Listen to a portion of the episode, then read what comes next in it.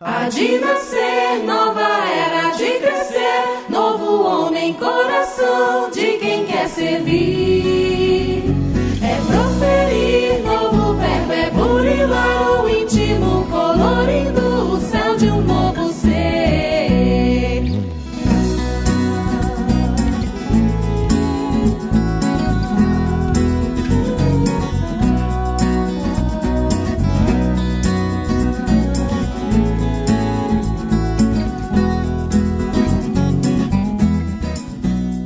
Olá pessoal, estamos iniciando mais um episódio do Pode Ser.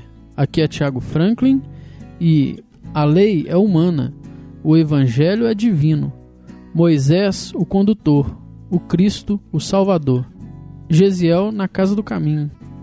Olá pessoal, aqui é Haroldo Dutra Dias. A minha frase de hoje está no prefácio do Paulo Estevão. A contribuição de Estevão e de outras personagens dessa história real vem confirmar a necessidade e a universalidade da lei de cooperação. Aliás, sem cooperação não poderia existir o amor, e o amor é a força de Deus que equilibra o universo. Saudação aos amigos e vou pedir licença sem ter ensaiado nada de falar duas frases de que gosto muito de Paulo. Uma primeira delas me lembra o trabalho dos professores, né? Deixar-me-ei gastar por vós, ainda que mais amando, seja cada vez menos amado. E a segunda é quando Paulo diz que tenho comigo que a fraqueza não existe, porque a força se manifesta é na fraqueza. Por isso, quando pareço fraco, é então que eu sou forte. É o Gladstone, viu, gente? O Haroldo tá me lembrando.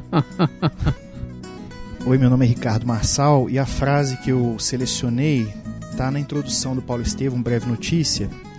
É, Nosso melhor e mais sincero desejo é recordar as lutas acerbas e os ásperos testemunhos de um coração extraordinário que se levantou das lutas humanas para seguir os passos do Mestre num esforço incessante. As igrejas amornecidas da atualidade e os falsos desejos dos crentes nos diversos setores do cristianismo justificam as nossas intenções. Olá, meu nome é Sheila Passos e a minha frase é de Estevão no seu julgamento, onde ele diz assim: Compreendereis um dia que para Deus Israel significa a humanidade inteira. Aqui é Júlio Corrade. A minha frase é do livro que lançaremos no, durante o seminário Paulo Estevão em Sonetos, do Gladstone, onde ele diz: Emmanuel veio descerrar os véus de anonimato do santo e revelar-nos as claridades interiores do combatente pela reforma íntima e pelo trabalho digno. Revestivos das armas da luz. É isso aí, pessoal. O episódio de hoje é para falar um pouco sobre o próximo seminário Litero Musical do Ser, com o tema Paulo Estevão. E nossos convidados são Gladstone Lage e Ricardo Massal. Sendo assim, vamos para mais um episódio do Pode Ser. Há de nascer, nova era de crescer,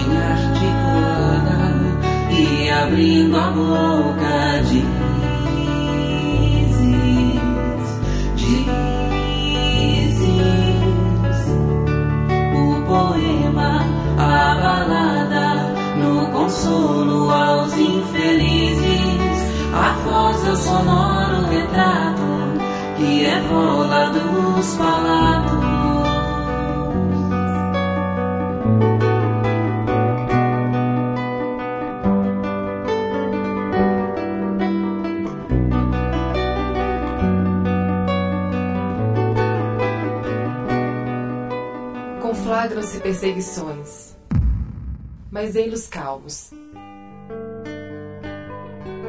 Gesiel e Abigail, os irmãos encarcerados sob o estigma de maus e celerados, vislumbrando o plenilúnio ao som dos salmos.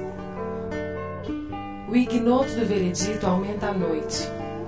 O que planejam os romanos ofendidos a vingar os seus sítios destruídos, a morte, a escravidão, o exílio, o açoite? O pai é envelhecido, a mãe que é morta. Na memória, as escrituras os exorta e lhes inspira vera paz ao coração. São cordeiros sob a forma de crianças. Antevém o mestre em bem-aventuranças, enquanto aguardam a sentença, a imolação. Primeira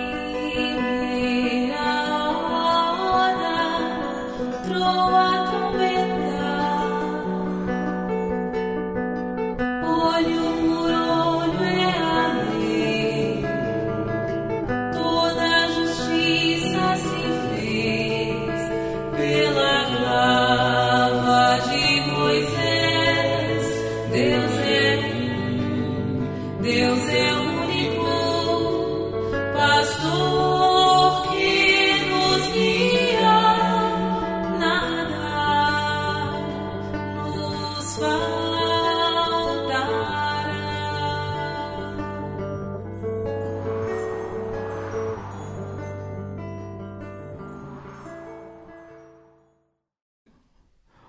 Bom, gente, é um episódio sobre o seminário. Vamos trazer aqui informações. Tem muita coisa bacana. Vamos falar sobre o livro do Gladstone. Vamos falar um pouquinho sobre o que, que nós vamos ter, sem entregar muito a bola do jogo, sem dizer muito qual é o campo que nós vamos jogar. Mas nós esperamos todo mundo. Que dia que vai ser, ô, Júlio, o seminário? 1 e 2 de julho, Onde? no Sesc Paládio, em Belo Horizonte. Ah, É, vai ser muito bacana. E como é que o pessoal faz para inscrever? Como é que vai funcionar esse, esse esquema? Ô, ô, Tiago, a gente vai fazer um, um trabalho de inscrição na internet, né, para o primeiro dia. Nós vamos ter dois dias de apresentação. No primeiro dia, nós teremos a- a- o lançamento do livro né, Paulo Estevam em Sonetos e de uma outra obra eh, que o Gladson eh, já tinha escrito e que vamos aproveitar a oportunidade para estar lançando lá. Então ele vai estar lá autografando, ele vai estar abraçando, todo mundo vai, vai poder conhecê-lo. Ah, Isso aqui é revelação. É, começaram as surpresas a que vocês haviam se referido. né? Então a gente, a gente vai estar lá e vai ter. é, o livro foi ilustrado pelo Adriano, então nós vamos fazer uma exposição dos desenhos, né? É, nós já falamos do livro no outro podcast, né? Sim, sim. E o, o Glasson vai falar É, um pouquinho mais verdade, sobre nós, ele hoje. Nós prometemos que iríamos lançar o livro e estamos cumprindo, Cumprindo, essa promessa é. nesse seminário. Então, quem quiser conhecer o livro, que é belíssimo, e. Acho que o Glass podia falar um pouquinho Só gente, falar né? da programação, que aí ele entra já na, na, Então na vai. explicação. Então vamos na programação. No- no- a gente vai ter dois dias, é 1 e 2 de julho. Lembrando que é um domingo, e domingo uma e segunda-feira. segunda-feira. o domingo começa à tarde, no final é, da tarde, por volta ali das 17 horas, a gente já vai ter movimentação com essa coisa do- do- da, é, da- de uma sessão de autógrafos, do pessoal ver a, a obra, né? E tal.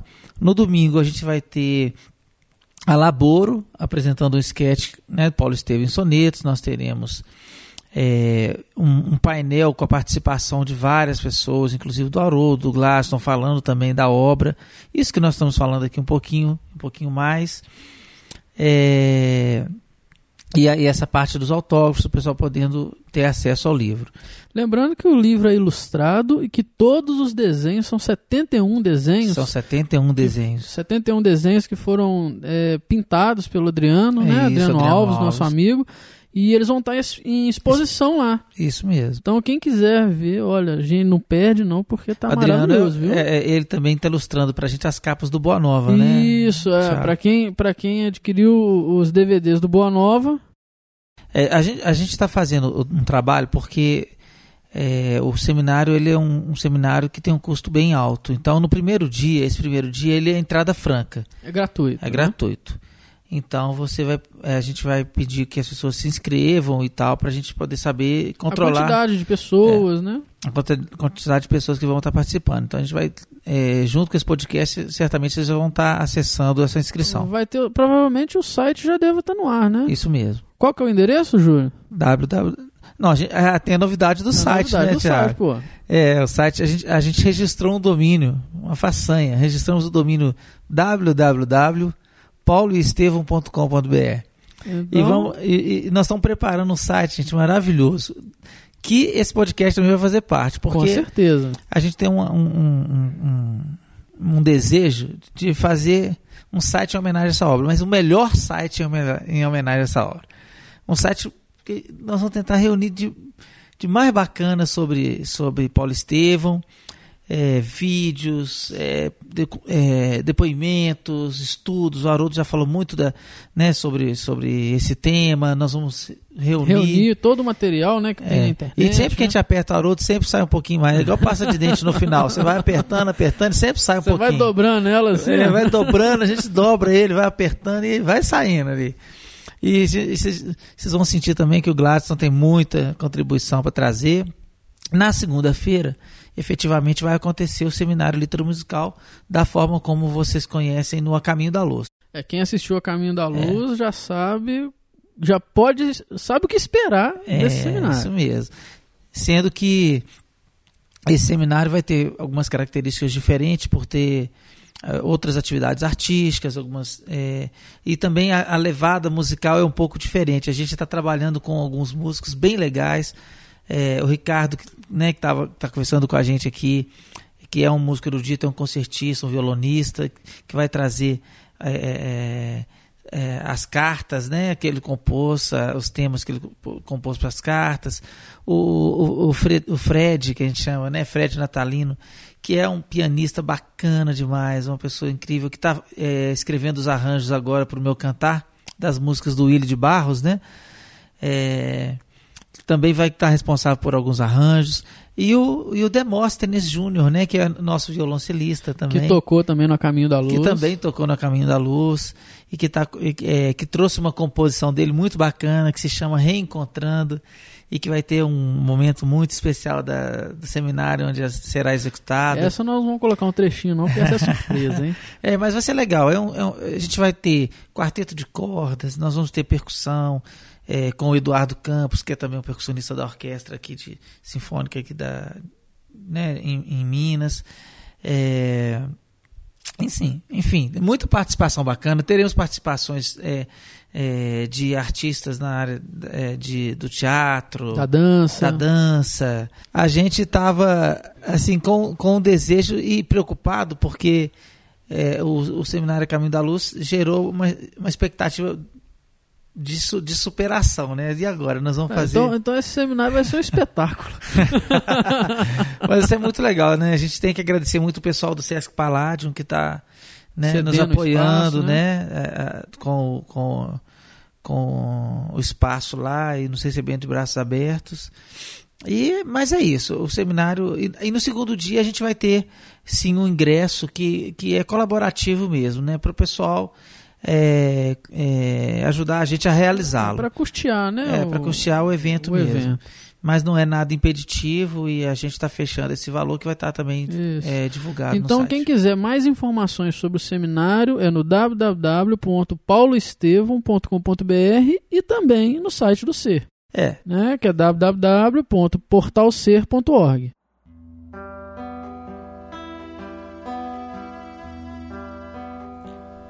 O ninho familiar desfeito e confiscado. Joquedebe expropriado, torturado e morto. Abigail, estarrecida de espírito absorto, sente que estar em Corinto lhe é arriscado. Adotada, rumará prestemente à Palestina. Chora o irmão sentenciado às galeras, a febre a incendeia ante as medidas feras que esmagaram seus sonhos de menina.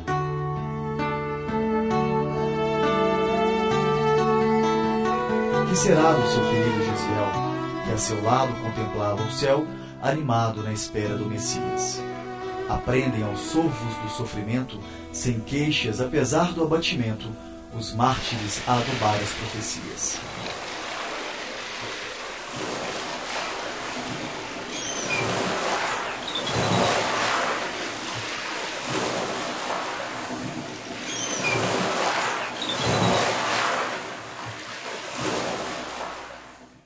Paulo Estevam Sonetos também vai estar lá é, sendo vendido a um preço muito em conta para custear também a, a, a produção, A impressão, a né? impressão. A gente agradece também ao Geraldinho Lemos que está nos apoiando a- nessa produção, né? Tá sendo maravilhoso. Ô, gente, cê- a gente se espanta com os fãs dessa obra. É. Quando a gente fala de Paulo Estevão, as mãos se abrem mesmo, os corações se abrem, as pessoas sempre estão presentes, é, é, trazendo a sua Querendo contribuição, contribuir, querendo né? contribuir. Né? Agora- O Ricardo é um caso desse. Né? É, ele chegou de uma forma, assim, não sei se desconhecida, né, É. Júlio? Mas inusitada. É, E foi se descortinando e abrindo, e de repente a gente vê que é um companheiro que está do nosso lado no movimento espírita, é né? verdade. E um profundo apaixonado pela obra também, né? chegando ao ponto de compor as, as canções.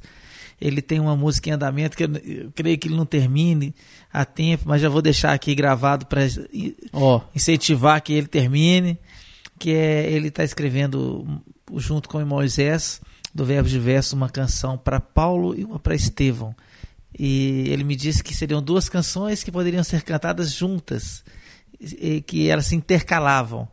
E nós estamos ansiosos já para ouvir a composição, né? Então já deixa registrado aqui, botar fogo no Ricardo. olha aí que obra. fantástico. Agora é o seguinte, eu quero saber um pouquinho mais sobre Paulo Estevam em sonetos. Isso é com o Glaston. Essa obra é, é de chorar, viu? Conta pra gente, Glass, um pouquinho da história, fala um pouquinho pra gente do trabalho.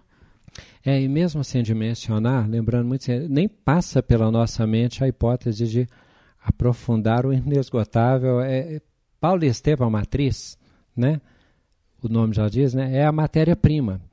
Na verdade, a ocasião não tinha premeditado aproveitar a obra para nenhuma outra obra, para obra secundária, mas é porque eu comecei a ler e eu já gostei muito da obra de Paulo Estevam, gostei bastante desde o início. E depois, por um exercício esperantista, tem um amigo nosso, não sei se ele Peraí, o nosso um exercício podcast, o quê? o Gabriel. Oi? Um exercício o quê? Repete. É, tá, primeiro, né, até, olha só, tem um amigo nosso, eu não sei se o Gabriel Campolino ouvirá não, mas ele pode atestar e confirmar que eu me candidato a ser o pior esperantista do mundo. Agora, eu me impus o desafio de ler o, o Paulo Estevão em Esperanto, que eu falei, não, estarei estudando cristianismo, a obra de Paulo Estevão, estarei estudando Esperanto, e gostei muito da experiência na época, mas estava uma tarefa árdua, porque eu olhava, pô, essas tantas páginas e tal. Aí eu gostei tanto de uma primeira página, de uma primeira parte lá, que eu falei assim, eu vou tentar representar isso, e sabe-se lá, por, movi, movido por quê, né? Eu fiz em forma de poema, tá. Li mais um pouquinho e fiz um segundo poema. Aí a gente começa aquele, aquela conversa com Jesus, assim, você não está querendo que a gente faça o que eu estou pensando, não, né? Porque, olha, o, o livro é volumoso, ele é denso. Aí você começa até a achar que não tem palavras suficientes para rimar. Você começa a não vai faltar palavra. o desespero chega a esse ponto. Aí eu fui fazendo a leitura e pensando comigo, se eu conseguir vai ser muito, muito, muito legal, muito além de mim, porque não é meu. Mas se eu não conseguir, eu teria que me perdoar, porque será difícil. Não é, não é difícil no sentido de encarecer a obra, é no sentido de falar de como foi o processo. Aí depois estava lá 20 sonetos, aí 25 sonetos, e se tornou uma boa obsessão. Porque eu já queria ler, eu já queria escrever, eu queria aproveitar, eu queria comparar com a obra em português. Então foi fazendo assim. E conforme consta no prefácio, essa obra, na verdade, ela está completando agora uns 12 anos de quando ela foi preparada né, e tal. Mas então, é, a proposta que a gente fala mesmo no prefácio, primeiramente, é, é que a obra seja é, um fruto que remonte à árvore, de que ela nos remeta ao inconfundível Paulo e Estevão. A segunda, a gente chega a essas livrarias, às vezes, sebos lá, e fala, ah, poesia, não, poesia está muito em baixa. Aí tem os, os, modos de se refazer a poesia, pensar a poesia, dadaísmo, aquelas questões mais, mais revolucionárias e tal.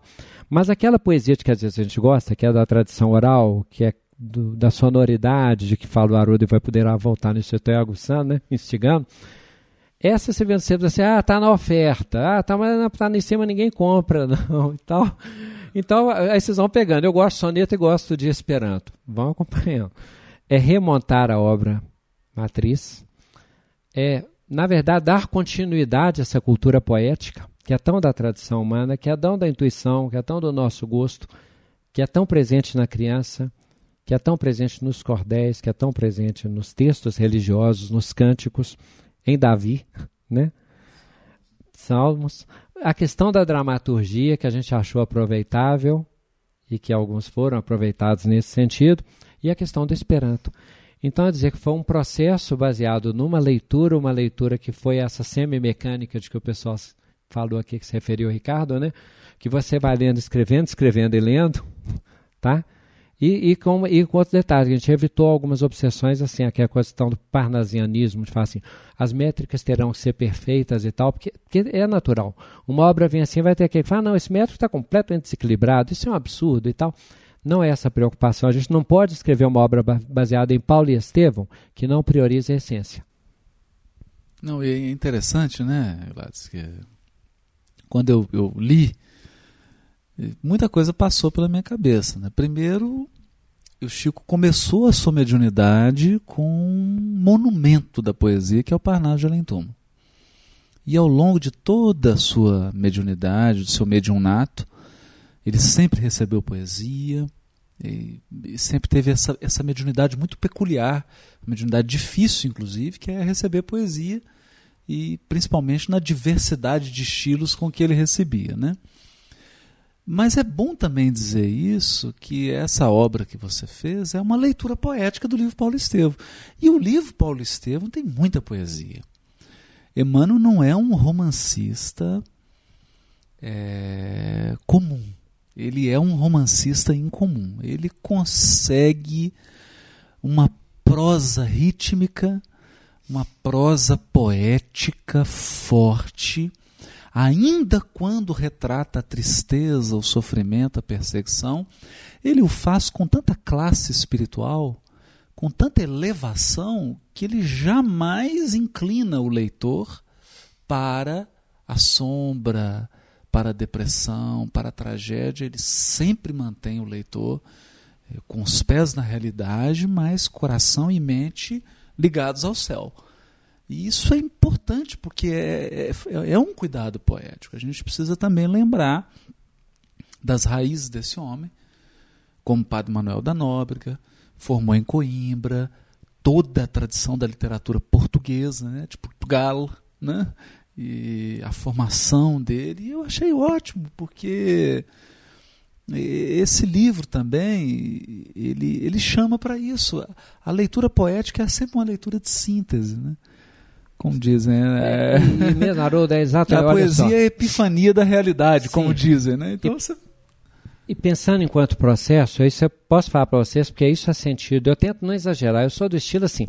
É, eu não vejo uma foto e falo assim, não, mas que lugar maravilhoso. Se eu não achar que é maravilhoso, se eu não sentir, não, que criança linda. Se eu também não acho, eu não falo. É meu estilo. Agora, duas questões eu posso partilhar com vocês. Primeiro é que é, eu vivi muito o sentido psicológico da obra enquanto escrevia. Então, aquele drama lá de Gesiel separado de Abigail e, e lá no, barco. Então, escrever aquilo, primeira questão é esse, esse, essa questão psicológica mesmo, sabe? Um olhando as estrelas, o, e a outra questão é a intensidade da obra, que a essência ajuda muito a escrever nesse sentido. Algumas coisas a gente escreve muito mecanicamente. Mas nesse caso específico, a minha preocupação era muito essa: como que eu vou sintetizar esses acontecimentos, que são às vezes tão paradoxais, tão dramáticos para época, tão de autoridade, tão de cidadania, tão de, de mediunidade. A dificuldade era de. Eu mesmo ia caminhando com o soneto pensando assim, mas vai dar para fazer o fechamento? Aquela questão de quarteto, quarteto, terceiro, terceiro. Mas vai dar para. Porque o, o, soneto ele não é só uma questão de um, de um exercício sem alma, né? Ele, na verdade, o que ele faz? Ele tem que ter um conteúdo, ele tem que ter um enredo, ele tem que ter um sentido, ele tem que ter uma profundidade. E se a gente escreve só o corpo de Paulo Estevam, a gente descaracteriza o que a obra tem de mais maravilhoso, que é o que disse o Haroldo. Então, de certo modo, isso foi vivido, foi essencial, foi dramático, foi gostoso, né? E é aquela que a gente relanceia e fica muito surpreso com o que vê lá.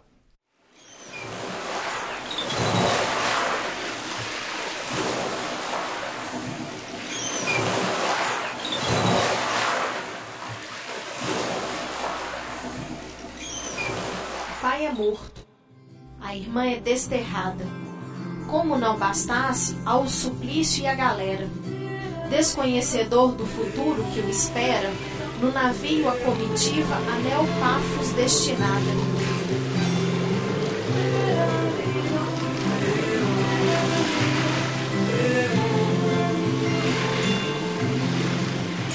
Passam-se os dias. Uma peste prolifera. Vitima Sérgio Paulo quase o mata, o tortura. O abandono, o delírio, o estigma, a amargura. A febre o avassala, ameaça e exaspera. Chega-lhe Gesiel, indicado por vassalo. Aproxima-se humilde e desdobra-se a cuidá-lo. Restabelece-se o enfermo, volve à vida, mas horrores! O escravo enfermeiro herda-lhe febre e dores. A toda criatura Deus chama pelo nome para despertar o ser e ser um anjo homem. Não existem potestades, não existe mal algum que nos possa apartar do amor de Deus. Não o lançarei ao mar. Serviu-me, vou libertá-lo. E leva-o a uma praia, a doença ao forreá-lo.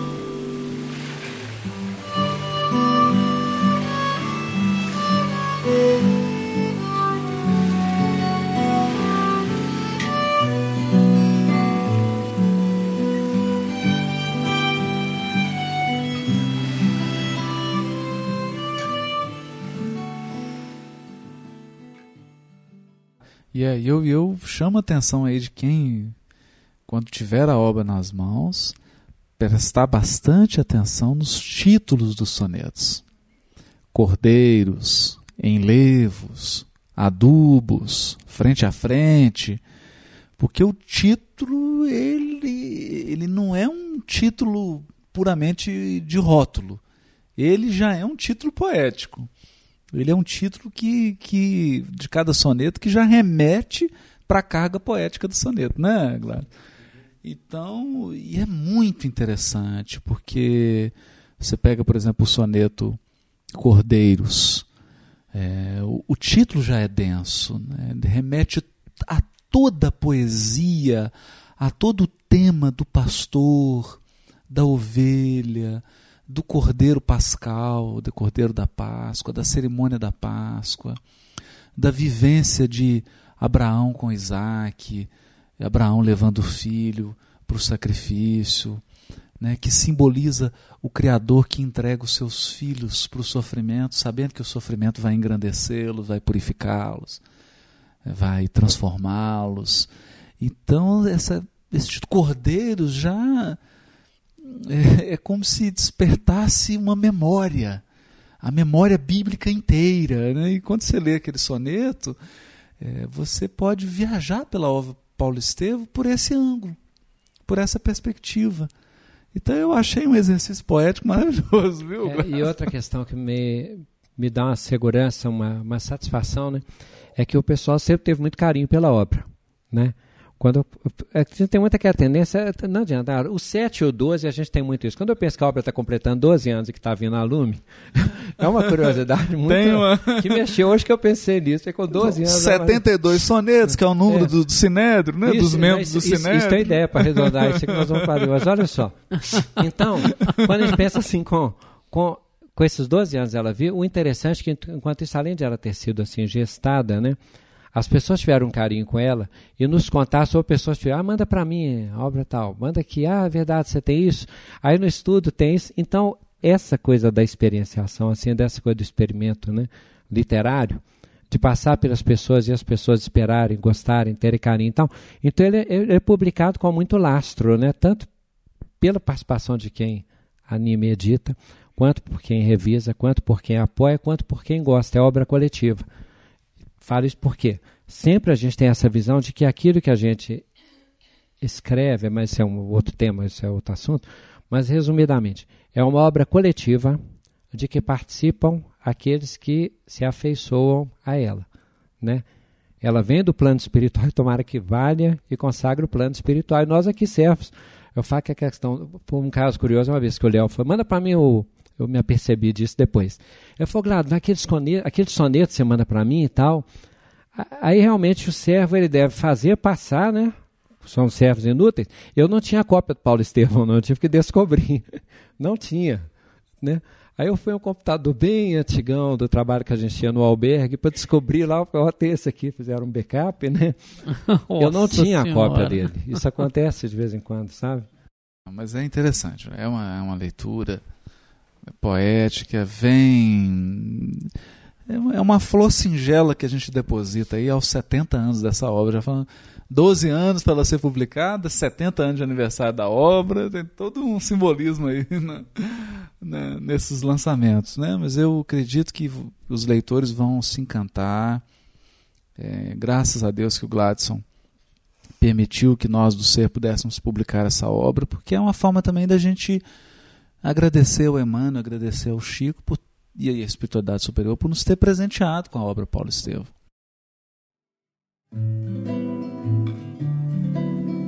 Saulo e Abigail à sombra dos pessegueiros. Traçam planos e projetam compromissos de noivado. É o lírio feminino no carinho delicado. E o atleta de Moisés nos expoentes altaneiros. Cogitam dos caminhos de Gesiel, o irmão cunhado. Nem notícias, nem indício da parte dos mensageiros. Nem relato, nem missiva, nem traços dos paradeiros Abigail quase contente, o coração acabrunhado. Casar-se-ão, terão um lar e filhos, serão felizes na lei. Na oração encontrarão raízes. Saulo a esperava com quanto a desconhecesse.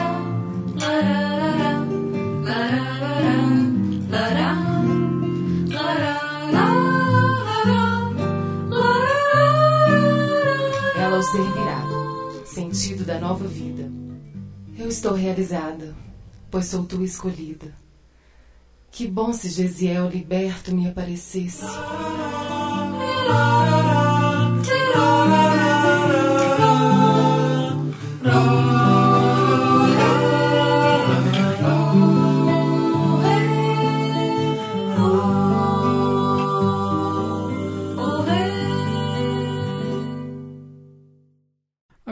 Haroldo, é, fala pra gente um pouquinho qual que será a abordagem desse seminário. Pois é, a gente tentou é, fugir um pouco do lugar comum, né? Até conversamos com a Sheila Passos bastante sobre isso.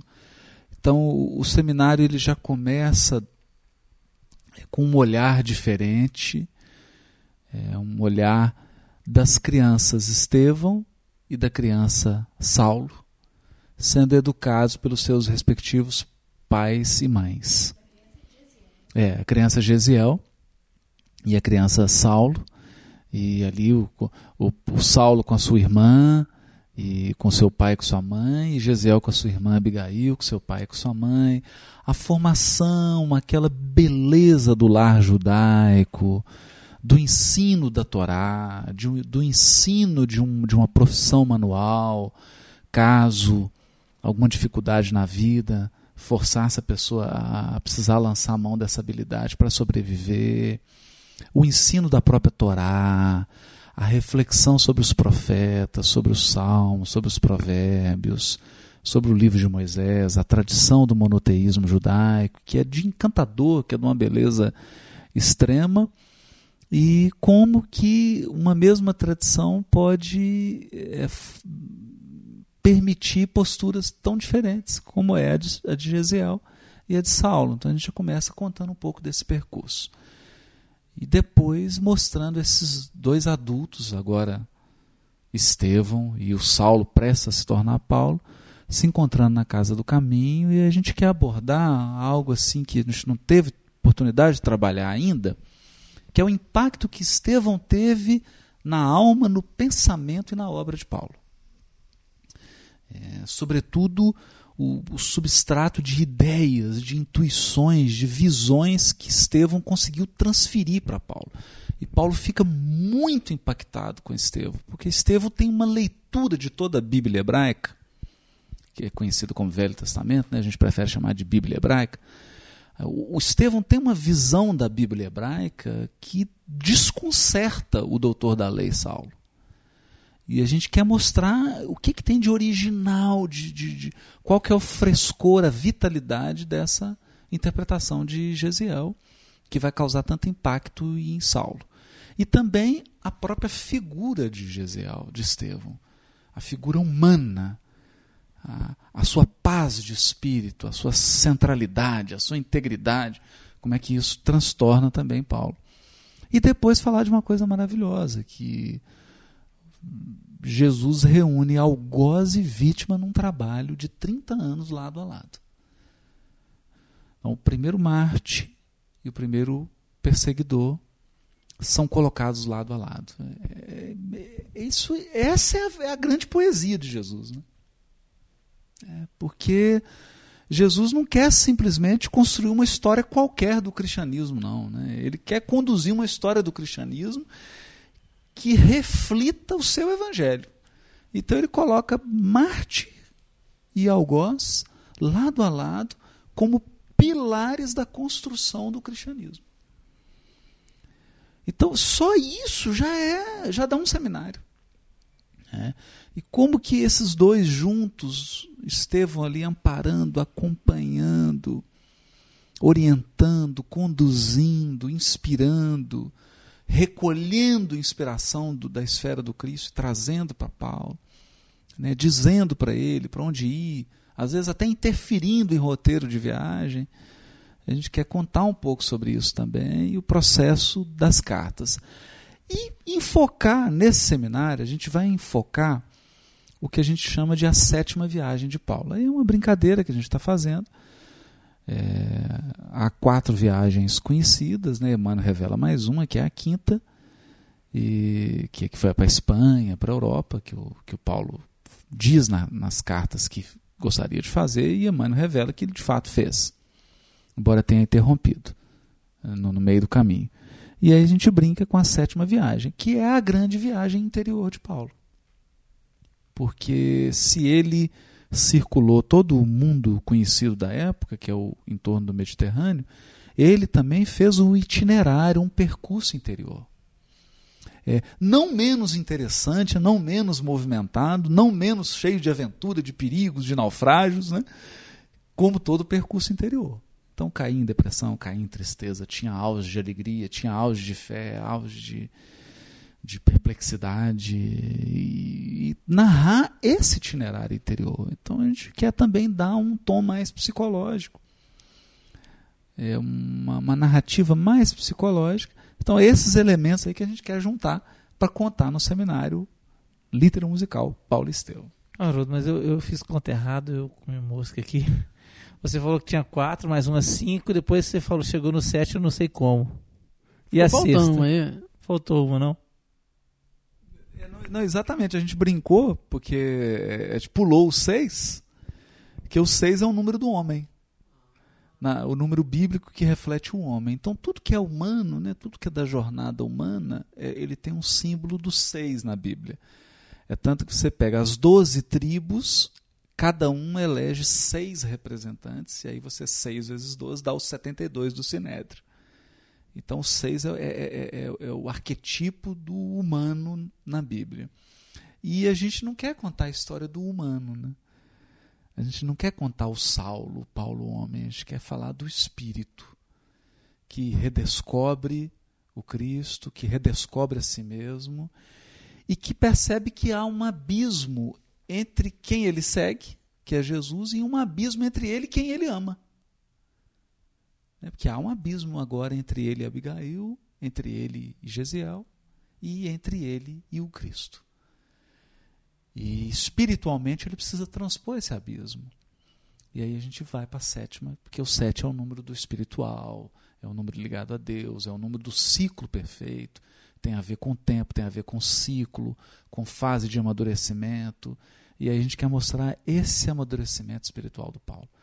Então a sétima viagem é o Paulo se tornando aquela fruta madura que Jesus vai colher.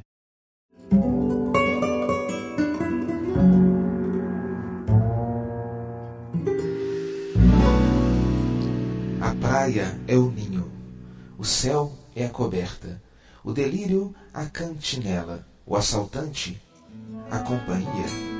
Titubeia a liberdade sob a morte que o rocia, o corpo freme de dor em erupção aberta.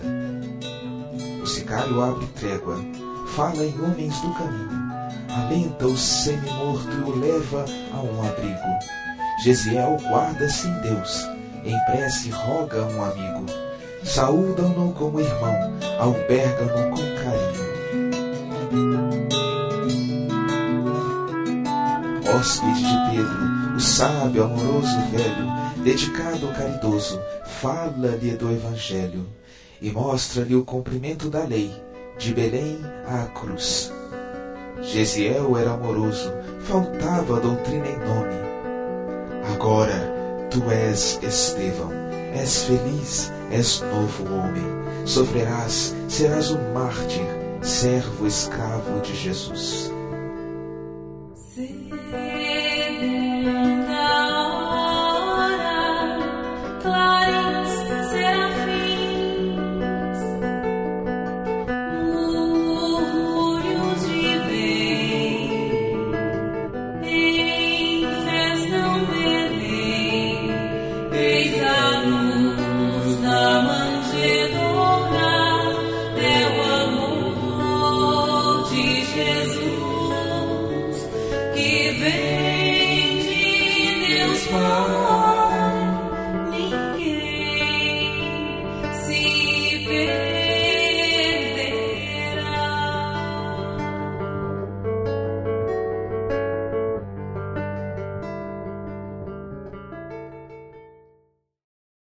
Júlio, e sobre a parte artística do seminário? Conta pra gente quais serão as participações, a estrutura, as músicas, o que, que nós vamos ter nesse seminário de bacana? Olha, Thiago, tem, tem surpresa, né? Não pode falar tudo assim, não. Mas a gente está preparando o seminário com muita coisa bacana. Temos músicas do Tim, é, com o Gladstone, do Tim, com o Moisés, do Verbos Diversos. Temos músicas do Luiz Henrique, né? temos músicas do Ricardo Marçal. Uai, cara, Né? você vai tocar também? temos músicas do Demóstenes, né? Temos, vamos ter é, um time bacana também cuidando dos arranjos, da produção musical. O Fred Natalino, o Demóstenes, que a gente já está citando também, escrevendo os arranjos, o Ricardo. É, teremos dessa vez também a, a, a dança, né? Incluída na- nas, na- nas apresentações artísticas. A arte é que não vai faltar Não nesse vai seminário, faltar, não. né? Vai ser ba- bastante legal. Agora, a gente estava falando há pouco sobre as cartas de Paulo. O... Me parece que o Ricardo fez uns temas, né, para as cartas de Paulo e podia É. dar um tiragosto pra gente, né? É, a gente vai soltar aí algumas gravações que a gente tem da- das cartas que o Ricardo compôs e ele vai falar um pouquinho do que, que é a ideia da- das cartas pra gente. A gente fez essa gravação que o, que o Júlio mencionou pra Comecon, né? E foi pra Comecon também que a gente teve a participação das meninas, a Natália, a Nádia, a Débora, fizeram a coreografia, né? E essa música a gente fez, ela já tem alguns anos já, é, foi para um encontro também, para uma Comecon, que tinha como tema cristianismo primitivo, né? E a ideia porque na época eu estava estudando sobre o- o- é, a- as teorias dos afetos na música barroca. É, então a gente estava descobrindo na, na- na- durante esse estudo que havia alguns gestos musicais que tinham significado expressivo ou que designavam algum tipo de emoção ou de ideia, enfim. Então são quase que desenhos musicais mesmo que, os- que o pessoal do período barroco usava. E é, o barroco é muito rico em classificação, né? Tudo é classificado, organizado. Então você tem tratados de, de, de de figuras retóricas que são usadas né, pelo, pelo, pelos compositores barrocos. E aí a gente estava lendo as cartas de Paulo e eu comecei a pensar que talvez fosse interessante tentar fixar alguma coisa das cartas de Paulo em forma de música, mas não da parte discursiva propriamente dita, mas dessa parte afetiva que era essa coisa que a gente estava vendo lá no, no, na, na, no curso de retórica barroca. É, é uma coisa que eu associo muito também com, com o fenômeno mediúnico na, no, na mediunidade é, semi-mecânica, né? Aquela coisa do médium, às vezes, ter consciência prévia do que vai ser escrito. É como se a mensagem viesse empacotada em forma de um sentimento, em forma de uma ideia na cabeça dele, e aquilo ali passa então a ser desenvolvido. A tentativa foi de fazer o processo inverso, né? Quer dizer, qual que é a impressão que eu tinha quando eu terminava de ler uma carta de Paulo? Então, o exercício de composição era muito esse. Eu pegava uma carta e lia do começo ao fim e depois eu tentava fixar musicalmente aquilo que eu estava sentindo depois de terminar a leitura. E cada uma delas é, eu destaquei um versículo que serve justamente para ajudar, para facilitar a audição da, da, obra, né? E elas são, como é a ideia é fixar uma sensação, uma coisa rápida e fugidia, elas são miniaturas. Cada uma delas tem no máximo um minuto e pouquinho de duração e juntas elas formam um conjunto. A ideia é que ele seja tocado na sequência, né? Um, um movimento para cada carta. E é, um, e é uma composição para três violões, né? É, é uma composição instrumental para três violões, né? Isso é, é, então assim a comunicação é totalmente musical, não tem nenhum auxílio de texto, de letra. A única coisa que a pessoa pode se agarrar nesse sentido discursivo, né, literário, são as próprias cartas. Né? Daí a, a, ideia de usar os versículos também como uma forma de introduzir. Agora a gente vai soltar aí uma que eu achei muito legal quando você me falou, que é, é a carta aos Coríntios, né? E você podia falar um pouquinho dessa composição, o que, que, ela, o que, que ela traz assim pra gente? Uhum. É, na carta aos Coríntios, é, eu fiquei muito impressionado, como quase todo mundo fica, com o capítulo 13, mas eu estava muito impressionado também com o 12. Então eu comecei a pensar, e isso foi uma coisa que permeou toda a minha leitura, é, numa forma de representar uma desorganização que é causada quando pessoas com habilidades, com talentos diferentes não conseguem se, não conseguem se posicionar, digamos assim né? Porque a gente sabe que cada um tem uma forma de contribuir, tem uma contribuição a dar, mas quando a gente não consegue dialogar de forma equilibrada nesse sentido, a coisa acaba ficando caótica, né? Então na música, o que eu tento fazer é, é todos os elementos que aparecem nela, eles surgem no início em forma de uma nuvem de sons que tem uma sonoridade tensa, é, meio, meio até. É... a, sonoridade tensa, densa, difícil de entender o que está acontecendo, justamente porque você tem muitos elementos que se, são apresentados numa velocidade muito grande. Aos pouquinhos, esses elementos vão sendo espalhados no tempo e aí eles começam a fazer sentido, justamente com essa ideia de que à medida em que você vai colocando as coisas nos seus devidos lugares, elas passam a se concatenar e a levar um sentido de organização, né?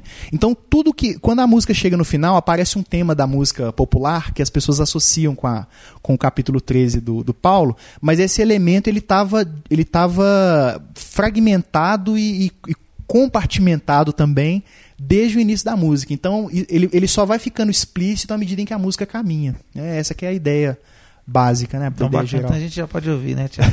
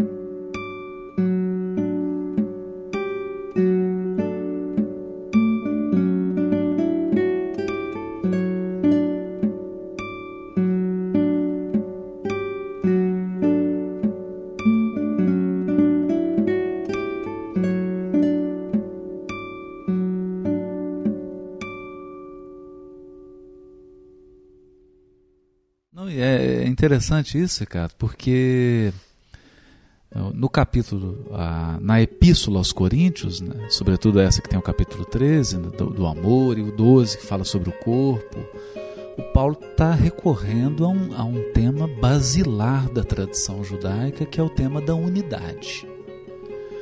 E esse é um tema desafiador, porque o Shema, né, que é o ouve Israel, Adonai é o nosso Deus, Adonai é um errad, de um. E o maior desafio do monoteísmo judaico não é entender que há apenas um Deus, mas entender que esse Deus é um, que esse Deus é unidade. Porque as pessoas, o primeiro impulso do ser humano é entender a unidade como uniformização. Então a gente imagina que a unidade é uma cor pastel única e não consegue ver unidade, por exemplo, no arco-íris. É porque o segredo da unidade é a harmonização da diversidade. Então aí surge o tema diversidade e unidade, que o Paulo trabalha na, no capítulo 12, quando ele fala do corpo, ouvido, boca. Né? Ele, ele dá a ideia de que o corpo é uma unidade, não obstante a diversidade. O que confere unidade? quando você tem aí o, o amor, né? que é esse grande elemento de harmonização, de concatenação, de, con, de concatenar as partes, de, de é, posicioná-las de uma forma unitária. É, e isso é que é o bonito, né? Então ele retoma esse tema de uma forma extraordinária. Eu fico a pensar, porque no livro Paulo Estevão, é Jesus quem aparece para Paulo em Corinto, quando ele está no final da segunda viagem dele. E aí Jesus disse que colocaria Estevão, doravante, mais firmemente ao lado dele e que, através de Estevão, ditaria as cartas a Paulo. Né? E o Emmanuel faz um comentário assim bastante bonito que ele diz que, na essência, as cartas de Paulo procedem da esfera do Cristo. Porque nesse capítulo 13, por exemplo, que é um dos maiores poemas da literatura humana, é Jesus falando. É, tamanha a força do poema, e como que ele consegue imagens, expressões tão ricas, né? e como que ele consegue traduzir a unidade, o Deus um, que é a grande proposta do cristianismo. Né? Não haver diferença, não haver mais povos, mas haver uma única família reunida, unificada em torno da figura de um pastor, que passa a ser Jesus. Não como uma figura religiosa, mas como uma figura que conduz ao Deus um. É lindo, né? É interessante isso aí que você está colocando, porque é, o capítulo 13 ele é um dos poemas mais lindos e mais conhecidos e mais lidos, né? É, da humanidade. Eu fiquei muito impressionado como que ele, a, a, o, o peso dele muda com a leitura do capítulo 12 foi isso que me fez pensar nessa coisa, nessa ideia que gerou a música, né? Porque é, ele coloca essa coisa da relação, né? Quer dizer, a gente constrói essa unidade que, que você falava com base no, no, na, nas, nas, nas, ferramentas interiores que a gente vai adquirindo à medida em que a gente se relaciona com as pessoas. Só que isso é um processo que na nossa condição evolutiva ele, ele gera alguns transtornos, é um pouco doloroso né, e tudo mais. É, e é interessante porque isso tem a ver também com a ideia de som musical. Né? O som musical na, na música ocidental ele parte desse princípio de você tentar chegar a um nível é, máximo de organização partindo de um único som aquele som grave, básico, ele dá origem a todos os outros que são consequentes a ele. E aí é, é necessário que você consiga colocá-los nos seus devidos lugares para que eles formem uma coisa que faça sentido. Né? Então, até nisso, essa ideia do amor ela, ela cabe. Né?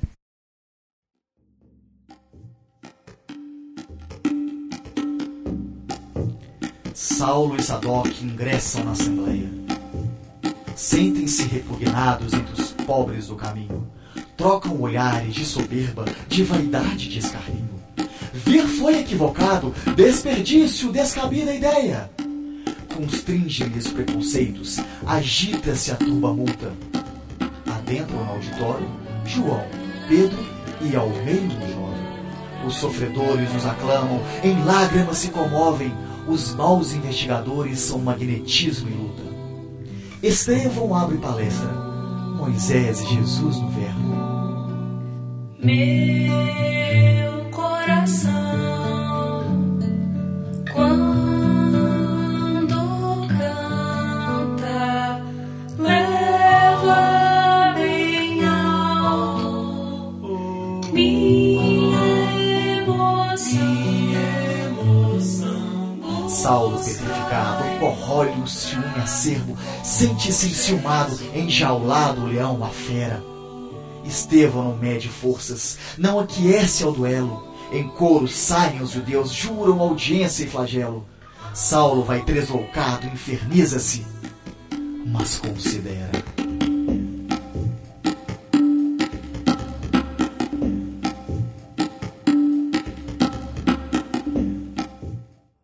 Haroldo, fala pra gente, qual que é o motivo da espiritualidade trazer o livro Paulo Estevão? Bom, Tiago, é, há vários motivos e várias razões desse resgate espiritual. É, nós acreditamos que coube a Emmanuel na falange de Ismael, que é a falange que trouxe a árvore do Evangelho para o solo brasileiro, coube a Emmanuel a tarefa do resgate histórico do cristianismo puro, do cristianismo primitivo. E se nós pudéssemos colocar numa ordem de importância as obras que realizaram esse resgate, temos o livro Boa Nova, os próprios comentários de Emmanuel, mas Paulo Estevão é de fato a obra principal. Pelo volume de informações, pela é, vamos dizer, pela a, a, robustez do romance, né? como que ele resgata personagens que sequer haviam sido mencionados no único livro histórico que nós temos do cristianismo, que é Atos dos Apóstolos. Então a gente costuma brincar que o livro Paulo Estevão é um making-off do Atos dos Apóstolos.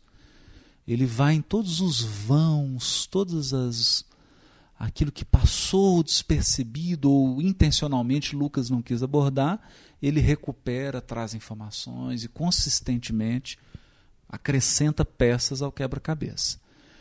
E outra razão, também muito importante, é que a partir do século XIX, final do século XVIII, início do século XIX, nós vivemos um período no estudo bíblico é chamado de hipercriticismo. Né?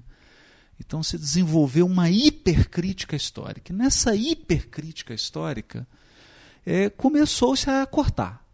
Então as pessoas se entusiasmaram com a navalha e começaram, essa carta não é de Paulo, isso não é de Paulo, isso não é de Paulo, isso não é de Paulo, não é de Paulo. Começou a sobrar muito pouco. Né? Sobrar muito pouco. Então das 14 cartas, você corta 5, 6, alguns cortam 8. Né? Dentro das cartas, as pessoas começam a cortar trechos. E em que se fundamenta essa visão hipercrítica? Primeiro, num positivismo ingênuo, numa visão de historicidade, de história ingênua, típica do, do, do positivismo né, do século XIX, mas também sobre uma ideia de cronologia. Eles cortavam muitas cartas porque a cronologia não se encaixava na vida de Paulo. Então, assim, essa carta ela pode ser datada em tal época. E nessa época isso aqui não se encaixa, Paulo já não está mais no cenário. Então não foi ele que escreveu. E aí Emmanuel faz um resgate dessa cronologia do cristianismo do primeiro século, colocando as datas, as pessoas, os eventos e permitindo uma visão agora integral novamente das 14 cartas, da obra de Paulo, da influência intelectual de Estevão na vida de Paulo. Os discursos, a presença de Estevão, que é citada assim de forma fugaz em Atos dos Apóstolos, Emmanuel mostra que ele foi um alicerce no pensamento paulino. E como que Paulo construiu em cima da influência, tanto pessoal quanto intelectual, que Estevão exerceu. É, essa é uma outra razão também. Resgatar a figura de Estevão, aspectos da história do judaísmo do primeiro século que permaneciam obscuros, ele também resgata aspectos do conflito de judeus cristãos e de cristãos não judeus, Como que foi esse conflito? Com base em quê? Quais os problemas das comunidades cristãs, das primeiras comunidades? Quais os desafios e quais as perguntas que elas deixaram para as gerações futuras? Então é um trabalho magistral. Né? Eu, a gente costuma brincar que é, é essa obra é uma cebola. Né? É possível manusear sem chorar. Né? Mas não é só isso, não. Ela vai apresentando níveis de análise, níveis de exame. E quando você está num nível, você passa para um outro, você recolhe informações completamente diferentes do, do nível anterior. À medida que você vai aprofundando, você vai recolhendo material muito importante. Né? É realmente uma obra, eu diria, é a obra psicográfica de resgate do cristianismo primitivo. Ela é a obra com A artigo definido. É. A partir dela, as outras gravitam em torno dessa obra. Se nós podemos dizer que o Evangelho segundo o Espiritismo do codificador é a, é a obra que resgata o aspecto moral do Evangelho, que resgata o ensino moral, o livro Paulo Estevão é a obra que resgata o cristianismo primitivo, que contextualiza o cristianismo primitivo. Né? Intimado ao sinédrio, Estevão é inquirido. Expressa-se claramente a Saulo, que o interroga. Fala sinceramente do Cristo, a quem advoga. Cordeiro em meio a lobos, o ameaçado destemido. Jesus é o maior que todos. Conquanto haja desagrado, é o Messias anunciado no Verbo e nas Escrituras. Foi vítima da ignorância, interesses e urdiduras. Matá-lo é impossível. O amor é grão semeado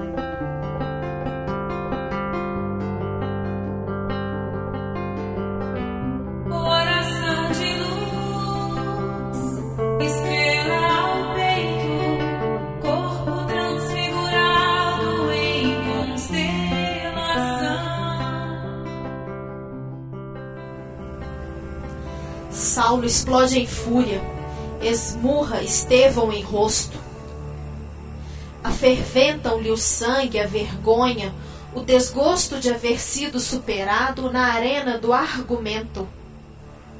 Estevão seja detido e rogo, apedrejado, sem poupança de suplícios, chibata e derramamento. Lutarei sem pena e tréguas contra os neocrucificados.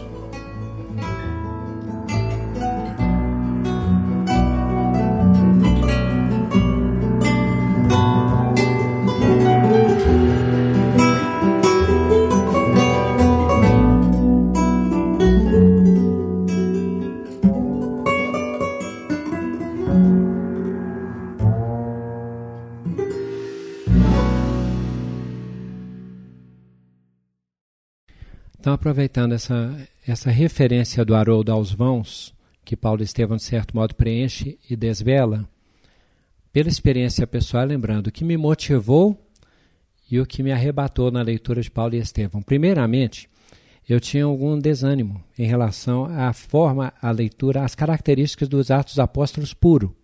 Então eu precisava de uma literariedade diferente. Paulo e Estevão ele tem esse aspecto de linguagem que se aproxima mais da nossa cultura de romance.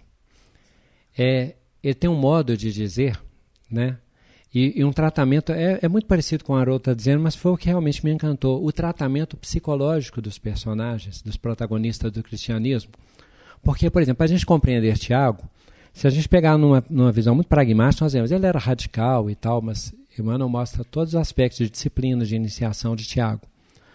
Quando a gente pega o aspecto de Paulo, a dificuldade psicológica da comunidade de Jerusalém de o aceitar, a partir das perseguições, fica mais claro aquela reação, aquele esforço, o poder de articulação de Pedro, o apoio, a, a empatia de Barnabé, o apoio importante de João, esses que também foram sucessores de Estevão é, várias revelações de que às vezes a Lucas até por uma questão de época, né, e porque ele estava contemporâneo, ele achou por bem ser discreto com a sua leveza, né?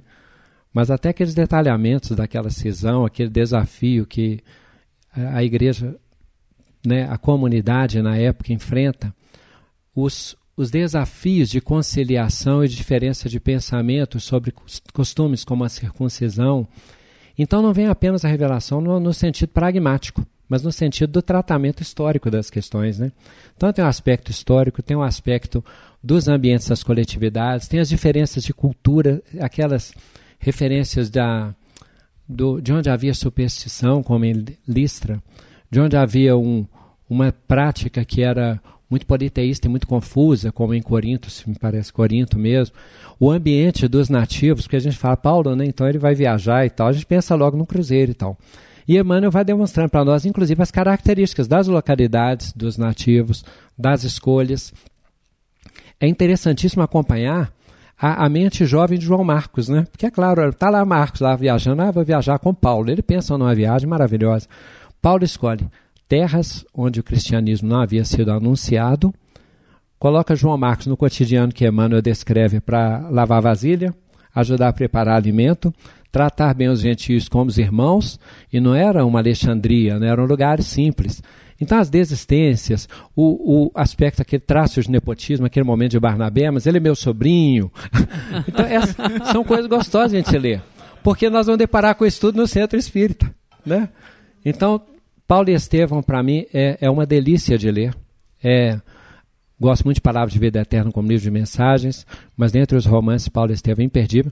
Aí eu consegui depois voltar aos Atos dos Apóstolos. Exatamente. Até porque, né, Gladys, é difícil para um contemporâneo perceber certas questões que estão se formando. A gente lembra um exemplo clássico que é do historiador Arthur Conan Doyle, que escreveu o livro História do, do, do Espiritismo, e que dedicou um capítulo assim irrisório a Allan Kardec. É um contemporâneo, e é natural isso, não há nada de, de maldade nisso não. É difícil para a gente perceber os profetas que estão na nossa própria terra, que estão ao nosso lado, andando entre nós. E depois de dois mil anos, quase, Emmanuel já com distanciamento, é, é, foi capaz, e também há um, há um momento psicológico, um momento de desenvolvimento da humanidade para fazer esse mergulho novamente no passado, essa leitura, esse revisitar o passado agora. Sim, e Haroldo, é, só dando ainda subsídio para que o grupo possa discutir, umas questões, por exemplo, a gente lê lá uma palavra de Paulo, um conceito, fala-se assim, a salvação. Ah, a pessoa pode ser salva imediatamente. Olha, e quando a gente entende que Paulo estava defendendo, dentro daquela visão universica dele, ele estava defendendo aquelas pessoas que não fizeram parte daquela cultura hebraica, que não tiveram aqueles pré-requisitos, e que ele entendia que prontamente se tornariam cristãs por um ato de pura aceitação, de adesão. Então, tá, mas depois ele também diz no conjunto da obra, ele também diz, mostra-me tua fé sem obras, que eu mostraria minha fé pelas minhas obras. Então, o conjunto do pensamento de Paulo com mais detalhamento, com, entendendo por que, que ele levou Tito, aí a gente não vai entrar em detalhe porque Paulo esteve para ser lido, né? Mas por que, que ele leva Tito para uma discussão que não havia acontecido ainda? Por que, que foi desafiador o voto de Barnabé pela acolhida e pela crença na conversão de Saulo? Porque era desafiador quando na linguagem, nas, nas traduções, aparece lá o, o Cristo ressuscitado na linguagem que aparece lá, né? tendencioso esse conceito, mas aparece assim: mas é porque havia uma polêmica se, se, Saulo tinha ou não deparado com Jesus, se era um ato de alucinação, se era um enviado dele. Ou seja, até o ciúme de alguns apóstolos me, menos amadurecidos, porque dizer, não, Paulo apareceu para ele em corpo celeste, isso é um absurdo. As lides do pessoal com mediunidade, o cotidiano, né? A gente se surpreender, Pedro bate à porta lá e a serva fala, não pode ser Pedro, que ele está preso na, na prisão de Jerusalém. Não, mas é assim que ele bateu, eu ouvi, ele falou assim, deve ser o seu, é, o seu espírito, o seu, não qual a expressão que ela usa? Não é o seu duplo, ela usa uma expressão que faz uma alusão a, a desdobramento, a materialização. Tipo dizer assim, deve ser o seu duplo. É, as manifestações, os recados, as materializações. Então a gente depara com mediunidade, a gente depara com compreensão de que algumas comunidades tinham até ciúme quando Paulo aceitava a contribuição de umas e não aceitava de outras. Aí, quando Paulo democratizou e abriu a contribuição, Emmanuel disse que elas eram mais reclamonas do que generosas. Na hora de abrir a bolsa, elas não abriram muito, por isso é que Paulo, sabendo disso, fazia desse modo. Então a gente vai percebendo as relações. A história do cristianismo ela fica gostosa porque ela. E a outra questão que eu acho imperdível é a gente perceber que até a construção da mediunidade de Paulo começou pela sua superação humana. Paulo vai deparando com questões que, quando ele chega a dizer para aquele coxo de Listra, né, levanta e anda, Barnabé se surpreende, é porque Paulo ali já estava revestido de uma tal firmeza de fé que naturalmente aqueles fenômenos vão se desenvolvendo na vida dele. Então a gente vê a mediunidade construída de um modo natural por um herói humano.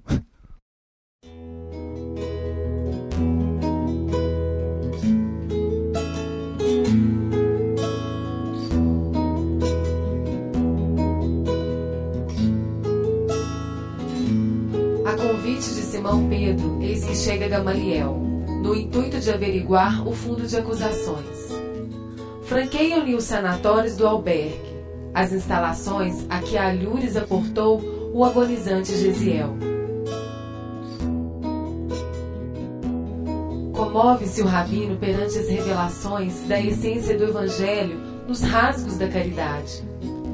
Ouve Roquenha a voz de antiquíssima amizade e depara com Samônio, leproso em ulcerações.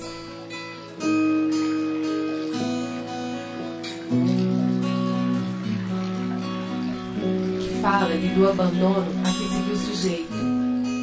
Sentindo-se miserável, os cristãos deram-lhe um leito, de onde reviu além, transido em penúria e dor.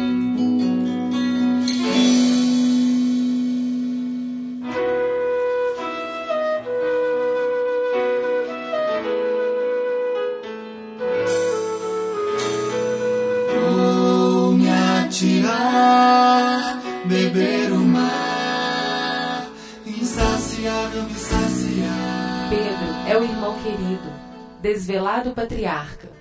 O amor é o Noé, os pobres trazendo a arca. Do orgulho e do egoísmo, Jesus é o libertador.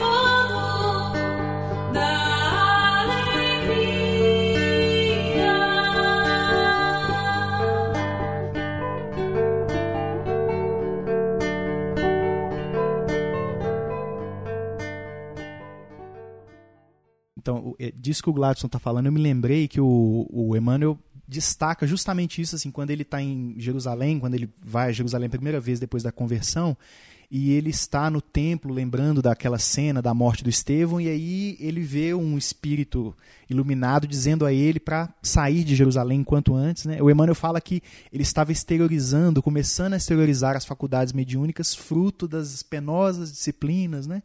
Então é, é é- é bem nesse sentido mesmo. E eu estava me lembrando também que, é, voltando ainda àquela questão do que a gente comentava antes, né, do, do- de como que o Emmanuel apresenta o livro, isso é interessante porque no A Caminho da Luz, é, o Emmanuel menciona que é, Jesus havia decidido buscar Paulo de Tarso às portas de Damasco e que isso tinha sido uma decisão que traria um impacto muito grande na história do cristianismo. Aí depois ele fala que num primeiro momento houve é, desentendimentos entre os demais apóstolos por causa daquela situação, eles não sabiam como recebê-lo e tudo mais. E eu acho interessante porque o A Caminho da Luz é, uma, é um livro de resumo, de síntese, né? Então é um livro que passa muito rapidamente por uma série de coisas, embora com o poder de síntese que é peculiar ao Emmanuel, ele consiga dar uma série de pistas para a gente investigar, mesmo numa, numa coisa muito resumida. Mas eu, eu fico pensando que ali no, no A Caminho da Luz é como se ele estivesse mostrando Paulo pra gente de um ponto de vista distante, de alguém que está realmente fa- perfazendo o roteiro histórico para mostrar alguns pontos de virada, só que são pontos de perspectiva espiritual. Né? Então, aquela, aquela conversão do Paulo, do ponto de vista histórico, o Emmanuel está colocando que ela é uma virada na história do cristianismo, é uma mudança de rumo na história do cristianismo. Né? O Paulo Estevão parece que é como se ele, se, se ele aproximasse a perspectiva para a gente ver como que as decisões que ele tomou ao longo da vida, que as pessoas em volta dele tomaram ao longo da vida, foram, foram construindo esse, esse caminho. Né?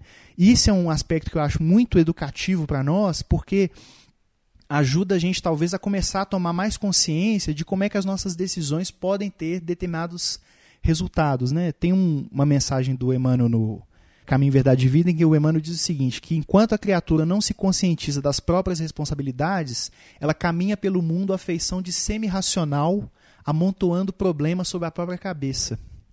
Eu acho sensacional, porque eh, mostra pra gente assim que a nossa vida tem um sentido, tem um significado, a gente tem alguma missão, que é o termo que ele usa, né? O, o Emmanuel usa na introdução do livro. Nós temos uma missão a desempenhar. Enquanto a gente não se conscientiza, enquanto a gente não dá ouvidos para o dom que há em nós, como diz o Paulo, né? não despreze o dom que há em ti. Né?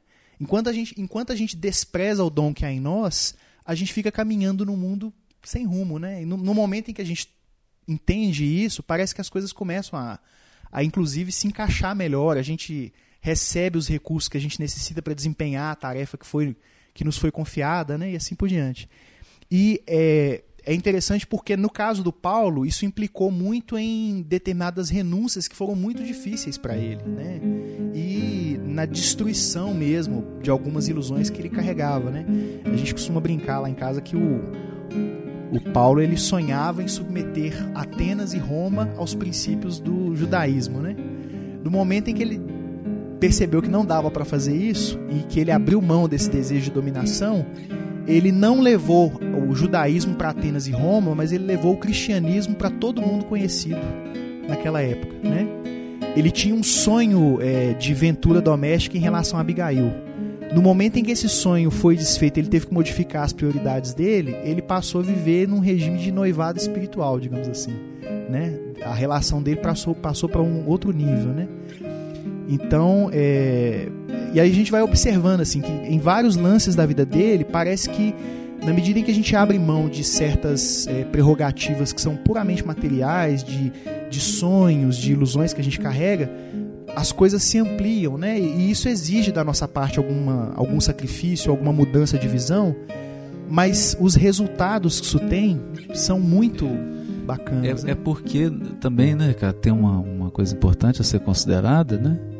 Retomando um pouco o que o Glass falou também, a obra Paulo Estevam é uma obra sensacional sobre o cristianismo porque ela nos cabe. Todas as visões e versões que foram passadas dos apóstolos, dos mártires, das grandes figuras do cristianismo são histórias que não nos cabem. E essa é uma história de seres humanos. Uma história de homens e mulheres comuns, como todos nós, mas que tomaram decisões incomuns. E retomando isso que você falou, eu acho que o mais bonito também dessa obra é que mostra um Jesus manager, né? um Jesus CEO. Então não é um Jesus que dorme no governo espiritual do mundo. É um Jesus que toma decisão, que age, que interfere, que mede, que avalia decisões que são feitas por nós e que abre ou fecha portas dependendo das nossas disposições e das escolhas que nós fazemos. Então, um Jesus atuante, que está ali a todo momento surpreendendo. E isso nos dá um certo conforto, porque até hoje é comum nós encontrarmos companheiros espíritas que imaginam que o espiritismo está na mão dos espíritas. Né? Que, é, que nós realmente vamos decidir os rumos, né? como se a intervenção espiritual não pudesse de um momento para outro alterar todo o cenário, como altera a todo momento. Né? E altera de uma forma silenciosa. Porque geralmente as coisas transformadoras ocorrem no lado oposto dos que estão fazendo barulho. É engraçado, né? Porque você tem, por exemplo, o Templo de Jerusalém, toda aquela estrutura organizada, e tem um Paulo em silêncio viajando o mundo inteiro. Né? Só que esse silêncio dele vai ser percebido dois mil anos depois. Né? Então eu fico pensando, é uma reflexão para a gente, assim, de que lado nós estamos. Né? Será que nós estamos no lado do barulho ou no lado do silêncio de Jesus? Né? Nós estamos confiando mais em pessoas ou realmente na condição espiritual? Que a todo momento surpreende. Porque surpreendeu até grandes figuras. Né? Decisões tomadas por Jesus, por exemplo, da escolha de Paulo, surpreendeu Pedro. Que foi escolhido para ser o líder dos apóstolos. Ele foi escolhido para ser o, o patriarca que ia conduzir. Né? No entanto, Jesus mostra a todo momento que é ele que está no comando. É ele que decide, é ele que traz, é ele que, que dá a pausa. Né? Ele é o maestro que determina o momento que cada instrumento vai tocar. Isso é sensacional. Né? É sensacional. É, é, eu, eu, é, dentro disso que você está falando, é, a gente sente Jesus tão próximo, tão perto com isso, né? Porque eu acredito que esse livro, assim, é o alimento das nossas almas. E toda vez que a gente tem muita fome, de Jesus, pelo menos comigo é assim, toda vez que eu tenho muita necessidade, eu busco a obra e aí a gente se alimenta disso, porque é tudo muito é muito humano. É muito a gente, a gente se identifica com o sofrimento de, de Abigail, de, de Gesiel, e a gente se coloca no lugar do pai lá da, da, de, de Gesiel e Abigail, por exemplo, e aí a gente se pergunta, e se ele não tivesse ido lá cobrar os seus direitos? Que rumo teria dado? Né? E se ele tivesse feito outra, não tivesse colocado fogo? Se Paulo tivesse ouvido Estevão no primeiro discurso? Exatamente. Né? Então a gente vai pensando nesses se, né? Que muitas vezes a gente pensa, e se eu não tivesse feito isso na minha vida? E se eu tivesse ido para outro lado?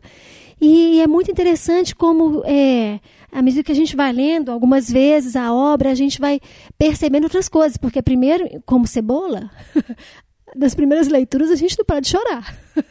Porque é muito emocionante realmente, né? Mas é, em, quando a gente vai é, peneirando isso, a gente vai observando nuances maravilhosas.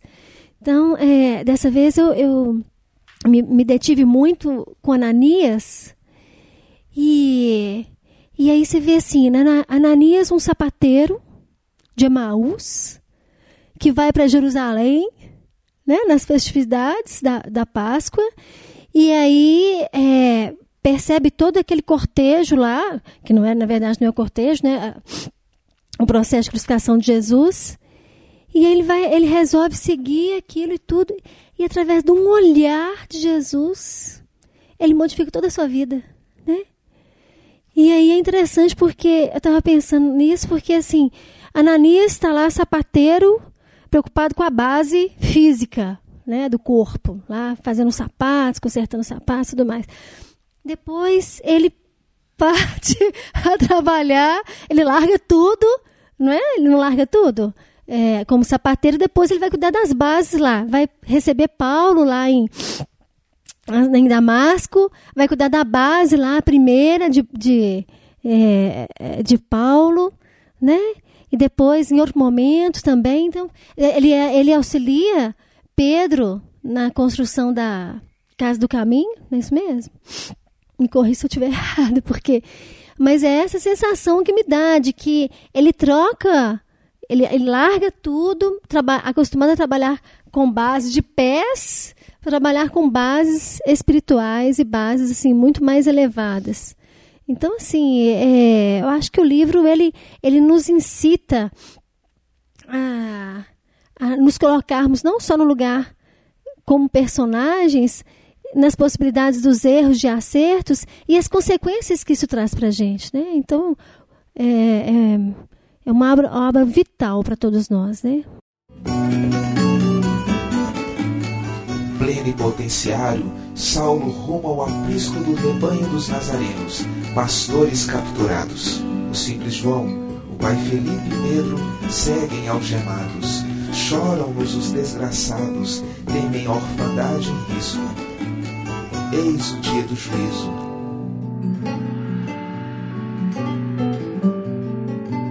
Há pobres por todo lado.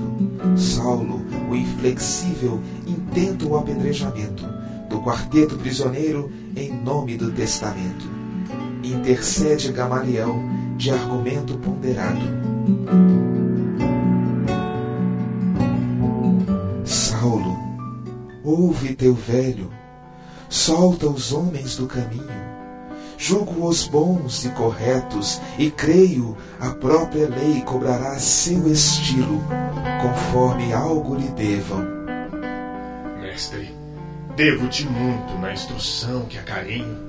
A Pedro e Filipe eu solto, a João eu exilarei, e findo a condescendência, punirei de morte Estevão.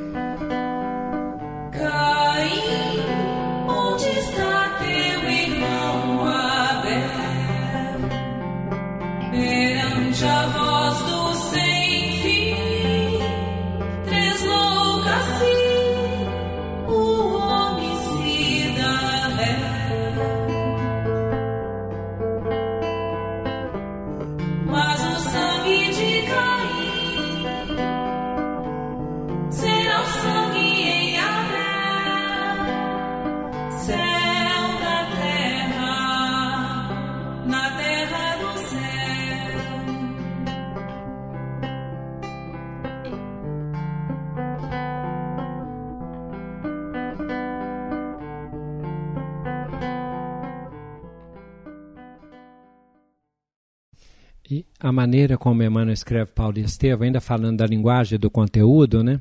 o encadeamento, porque a meu papel aqui é dizer que eu gostei tanto da leitura e instigar o pessoal que não leu que faça a leitura. Né? A maneira de, Paulo, de Emmanuel recontar é muito interessante sobre todos os aspectos. Olha, ele faz tanto o, deta- de- o detalhamento de algumas atrocidades que foram comandadas por Saulo, com detalhamento. Assim como ele faz o detalhamento em relação aos martírios do escravo Galeno em outra obra, e ele também faz esse detalhamento. Com a mesma grandeza, ele encadeia fatos que se tornam assim magistrais. A questão de Sérgio Paulo, que já havia sido tratado por Gesiel uma vez no navio, e que lá na frente né, recebe o favor de Paulo, e, e os detalhes, inclusive, de humor de Emmanuel, que são muito interessantes, porque olha, é, o modo como ele explica, humor assim, porque foi uma coisa interessante de ver. O quanto Sérgio Paulo passa a ver e o quanto Bar Jesus, ele fala, Bar Jesus, você está explorando Sérgio Paulo por causa da bolsa dele. Se eu estou falando, você não está ouvindo, falando, você não está ouvindo. Agora minha conversa é com você. A cegueira que eu tive, você vai ter. E Emmanuel mostra que depois Bar Jesus volta, Bar Jesus volta dizendo assim, "Ô, nós podemos formar uma dupla, nós dois mesmo, nós vamos ganhar muito dinheiro e tal. Aquele truque seu de fazer ficar cego é ótimo. Outra de Emmanuel imperdível, né? É, é quando tem aquele, aquele, aquele juiz, é o juizado de pequenas causas, se a gente for pensar hoje, né? Um grupo de judeus se reúne e fala, vamos entregar Paulo. E toda hora eles tentam uma coisa, né? Aí eles vão tentar entregar e tal, e o companheiro está assim, eu não vi mal nele e tal, eu não vi mal. Aí o companheiro coloca um- uma mão tapando o ouvido, Lucas também comenta isso, e o pessoal se incomoda, mas por que você está tapando o ouvido enquanto a gente fala? Ele diz assim, olha, uma voz, um, um ouvido é da acusação, o outro é da defesa. E ele gostou de Paulo. Aí tudo bem. E é interessante, Emmanuel narrando, que eles entraram numa furada na expressão de hoje, porque o companheiro falou, não vejo motivo para condenar Paulo e saiu descendo a escada conversando com Paulo. E os judeus se atracaram. É, quem teve essa ideia, depois a gente numa fria, até começaram a brigar entre si. E mostra que o companheiro sai com o Paulo andando meio deles lá, eles atracados, e fala com ele, não, repara não, Paulo, isso acontece direto aqui tal, passa por aqui e tal. E sai com eles. A outra, aquele detalhezinho de quando Paulo está preso, e aí o companheiro vira lá para frente, depois de estar supliciado, ensanguentado, e ele pergunta para o carcereiro assim: é, é lícito tratar assim um cidadão romano? Aí o cara enrege- enregela, fala: peraí, você é cidadão romano? É aí? A casa caiu. Aí ele vai atrás, ele vai atrás do governante e fala assim: "Ô, o cara é cidadão romano. Aí ele é cidadão romano? Aí vai o outro e fala assim: você é cidadão romano? Sou, por que, você não falou? Aí ele diz assim: que convinha primeiro que a obra de Jesus fosse adubada com sangue e tal, ou seja, a minha parte de testemunho eu já dei, agora é a vez de vocês. Não, tudo bem, pode sair, pode ir embora. O que que Emmanuel diz? Que Paulo fala assim para ele, não, assim não. Agora o Cristo tem que ser glorificado, vai ser a luz do dia, Eles tiveram que colocar uma escolta para Paulo, ao quebrar, não se aguentar em cima de uma montaria, e ele sai escoltado, sabe lá, se não foi pelos mesmos algozes da véspera, né? Então ele falou, não, primeiro humanamente eu sofro, porque faz parte, mas a parte do Cristo eu não vou abrir mão. Então, a gente pega esses detalhes com o Emmanuel, e- ele, ele não tira nem o aspecto interessante de época, então ali você está lidando com com influência de Roma, com cidadania, com pequenos tribunos, com os coletores de impostos, com a dificuldade do pessoal quando se lida com publicano, quando Pedro vai ao centurião, né? Que ele tem que dar mais ou menos explicação. Por que, que ele foi parar? Não, tive um sonho, e no sonho dizia, mata e come.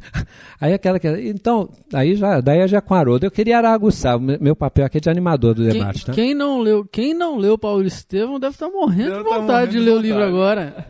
Porque é como. Paulo, gente. Tecla que apaixona por Paulo. Paulo larga porque o noivo acreditou. Paulo sabe essa É interessante, né, Glas, como que ele recupera o cotidiano e, e mostra é, o aspecto de humanização da história, que é- são seres humanos, que independente de cargos, independente de posições, eles são seres humanos com emoções, com sentimentos, com preferências, com dificuldades, com é, é, contradições.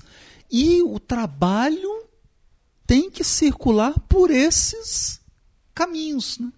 E hoje a gente fica, às vezes, numa visão cor-de-rosa né? de movimento espírita, de trabalho na casa espírita, né? Contexto, querendo, olha, outra. querendo se ver livre dessas conjunturas humanas. Porque nessa época, cristã, imagine, é, Paulo tinha todo um jeito de discursar na candidatura ao Sinédrio.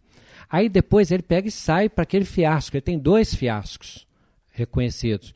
Um deles, do pequeno Paulo, que tenta pregar nas sinagogas e acha que o nome dele era, era assinatura de autoridade. E eles pensam, não, como é Paulo, nós vamos fazer conta. Ele enlouqueceu. E o- depois ele disse que ele preferia ser supliciado a ser desprezado. Ele preferia o calor à frieza. Então, aquele primeiro. E o segundo desafio lá na frente, quando ele vai pregar na Grécia, e que ele tem expectativa de que em Atenas o, o ouvissem, né? E que ele lida com aquela frieza e fala, gente, joguei pérolas aos porcos, diz que volta até meio febril. Emmanuel descrevendo o sofrimento, as febres de Paulo, aquela doença com prisquiáquila que durou meses, é, aquela vez lá naquela floresta, que a maneira como Emmanuel conta o caso do daqueles salteadores, vamos deixar isso para daqui a pouco, vamos voltar Vamos aquela do salteador. Não, nós temos aqui um mapa do tesouro. Ninguém é mais rico do que quem detém esse mapa. Aí eu falo, entrega logo o mapa do tesouro que eu escutei falar. Aí ele entrega. Aí o Barnabé, tá, mas Paulo, nós só tínhamos aqui. Não, eu tenho uma cópia aqui que foi dada para por Gamaliel. Ele falou, tem a cópia aqui. A maneira como ele coloca a psicologia de salteadores, que saíram com aquele mapa e sabe lá o que se tornaram depois.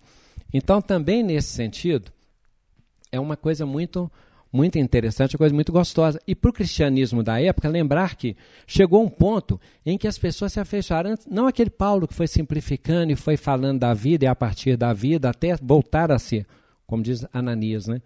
suas palavras não foram experimentadas no sofrimento e no testemunho. Depois foram. Aí depois aparece Apolo lá na frente. Então, o pessoal fala até de formação de partidos, né? E chega o Atos Apóstolos cita e detalha nas obras aí que uns chegam a dizer assim, eu sou de Paulo, outros falam, eu sou de Pedro, outros, eu sou de Apolo, e o outro partido do quarto é ótimo, eu sou de Jesus. Um dos partidos era de Apolo, o outro era de Jesus. Interessante, né, Glass? Porque um- um- pegando um fato desse aí que o Ricardo tinha até falado sobre isso, a experiência de Paulo em Atenas é muito, muito forte, porque ele nasceu em Tarso estudou na escola de Tarso. Tarso era uma das três cidades do mundo antigo em que você possuía uma universidade grega. Era Alexandrias, Atena, Alexandria, Atenas e Tarso. E ele vai com toda aquela expectativa para Atenas e encontra ah, aquele orgulho, aquela frieza do intelectual que enregelou o coração. Né? Não que isso seja uma característica de todo intelectual, né? não, não é isso, mas é, é muito comum isso. Né? E depois nós temos no livro do Clóvis Tavares, Amor e Sabedoria de Emmanuel, ele revelando, Emmanuel pela psicografia de Chico Xavier, revelando que quando ele perde a Lívia, ele se encontra, ele como Publio Lentulus, se encontra brevemente com Paulo de Tarso. E que aquele homem causou-lhe uma, uma profunda impressão. E que até hoje, no mundo espiritual, a missão de Paulo é recuperar espíritos altamente intelectualizados e trazê-los para o Cristo. E fica pensando quem já foi recuperado, né?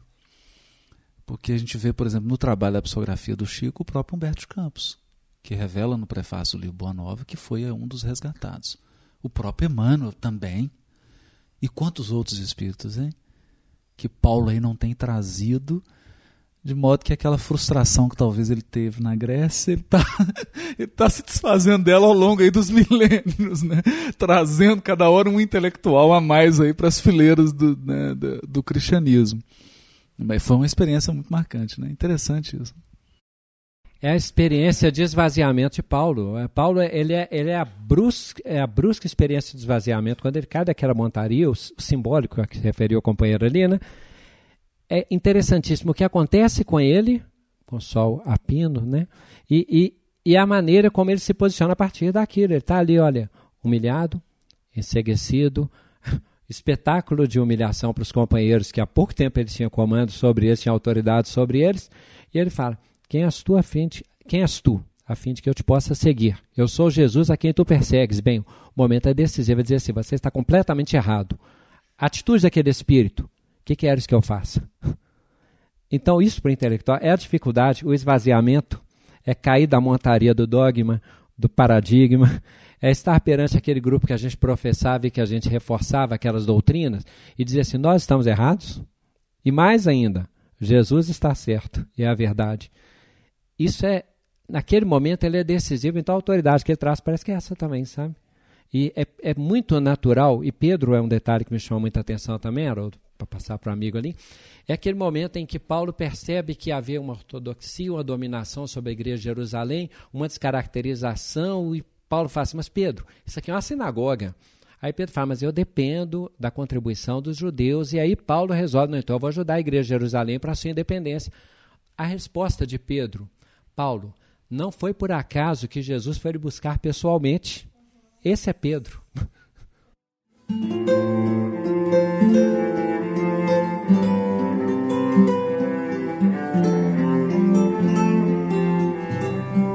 O indefeso mártir pende ao poste, agoniza, o peito em flor de chagas arfa ensanguentado. Em torno rugem judeus de espírito exacerbado.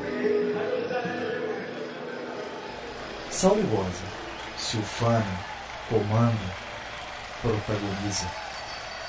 Os remoques acompanham os urzidos dos calhaus, que arrebentam o organismo do bom pregador fiel. Mas eis que ouve-se algo, uma frase. É Gesiel! Abigail, desalentada, parece surgir do caos. Espíritos vão e vêm, mãos o acariciam. Estevão perdoa em Cristo aos irmãos que o supliciam, e Jesus lhe aparece em glória, prenúncio da vida em céu.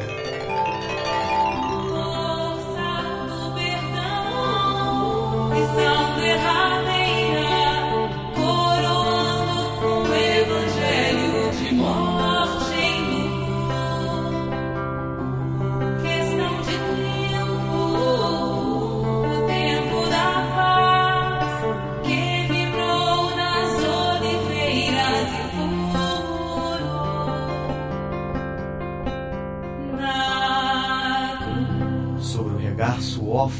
da arrastada Abigail, ao som da prece de aflitos, o herói Estevão esvaiu, e Saulo, o promissor, é ouviu, o torturado réu.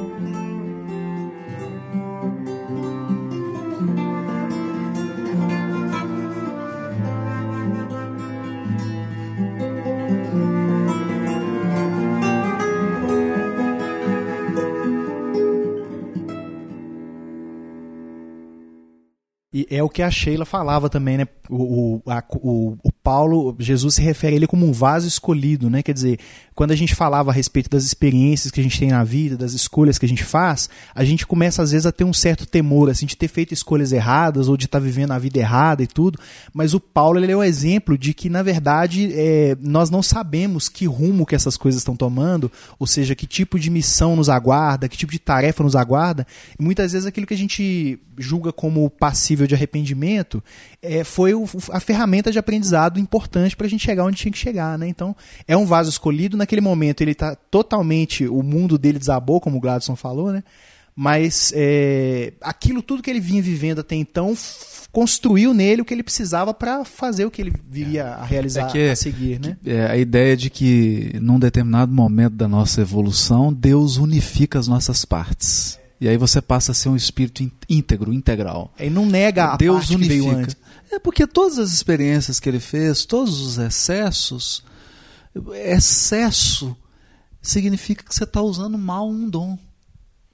né? Você está exagerando na dose.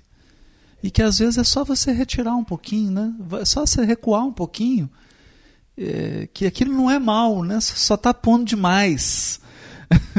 só está colocando demais. Então é bonito ver esse trabalho, porque Jesus disse para ele assim: Eu te mostrarei é, o quanto convém a você sofrer pelo meu nome.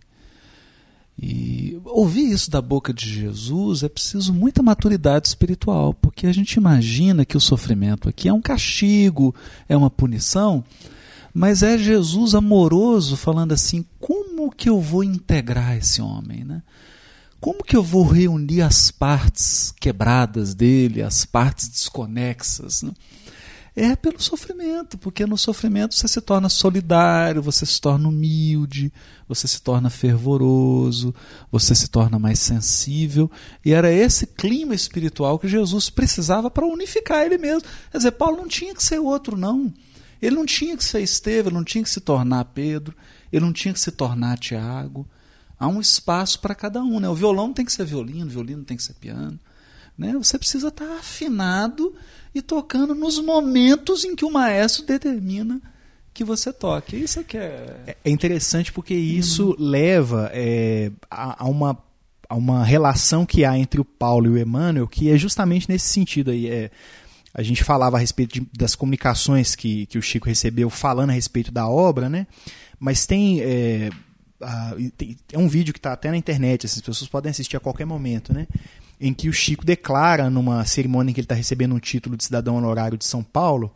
Então ele conta a história de como o padre Manuel da Nóbrega recebeu incumbência durante uma aparição do espírito de Paulo de Tarso, recebeu incumbência de inaugurar o colégio que daria origem à cidade de São Paulo. É muito bonito porque é, antes disso, né, o, o espírito Neil Lúcio, ele psicografou uma mensagem onde ele fala a respeito do Manuel da Nóbrega. Posso ler um trecho dela?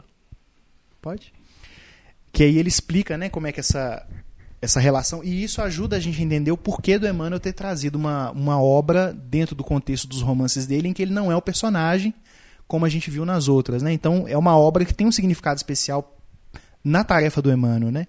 O Neil Lúcio fala o seguinte: amparado pelo apóstolo dos gentios, conseguiu Publio Lentulus transitar nas avenidas escuras da carne em existências várias, até encontrar uma posição em que pudesse servir ao Divino Mestre com o valor e o heroísmo daquela que lhe fora companheira no início da era cristã. E assim temos em Manuel da Nóbrega o homem de raciocínio elevado, entregue a si mesmo em plena selva, onde tudo estava por fazer. Aí ele começa a fazer aquela comparação que o Haroldo falou, ou seja, de destacar que as, as características do Publio Lentulus se conservam naquilo que elas têm de mais positivo. Era uma questão de aparar mesmo as arestas. Né?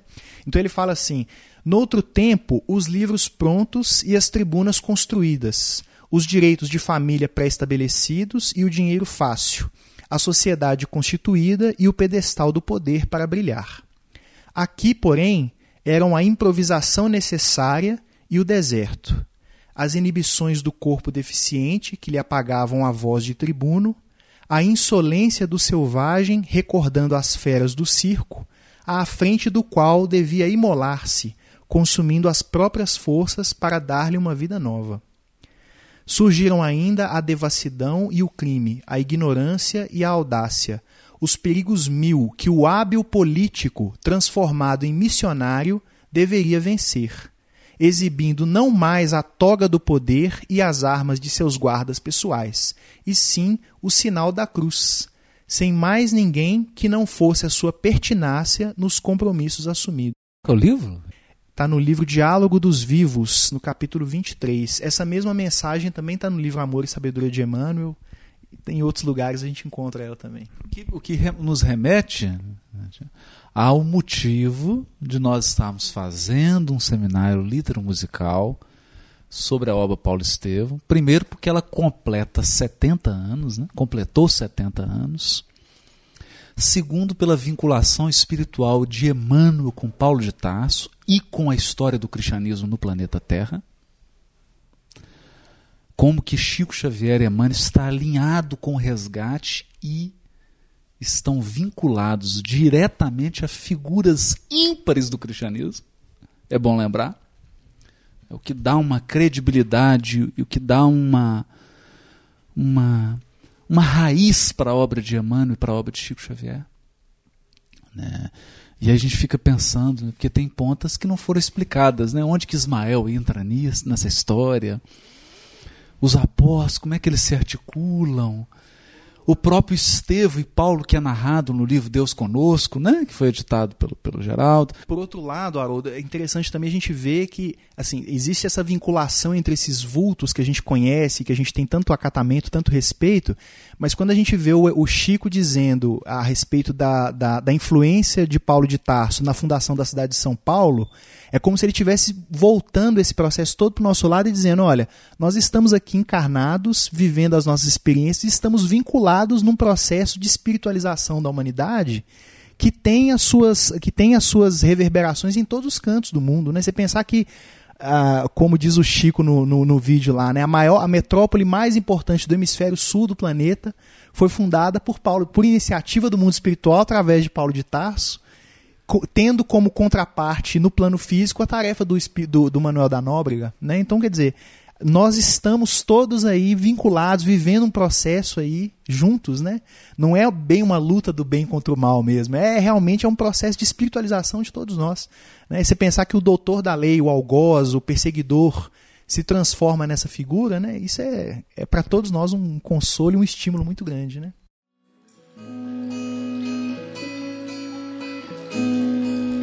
Súplica ao mandante encontrou aquiescência, e o cadáver de Estevão foi entregue à igreja. Após assegurar a medida benfazeja, Gamaliel declina do cargo de excelência. Estão-se as velas da esperança em meu olhar. As dores do mundo não irão me aprisionar. Deus é o destino a que conduz meu navegar. Ai, ai, ai, ai, ai, ai.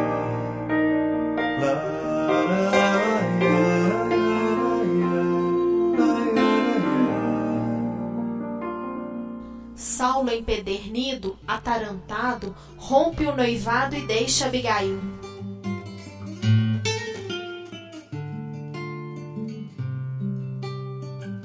De retorno a Zacarias, cai enferma a jovem e conhece o bom Ananias, que a consola sobre as primícias do Cristo ressuscitado.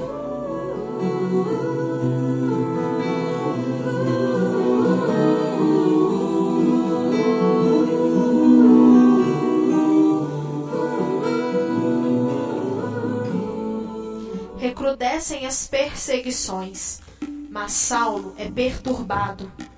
Achega-se a ex-noiva num ambiente torturado, onde a tosse corta os ares e a morte se avizinha.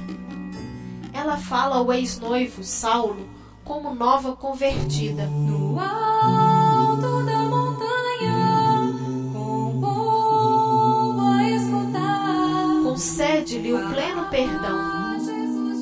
Vê Estevão, deixa a vida.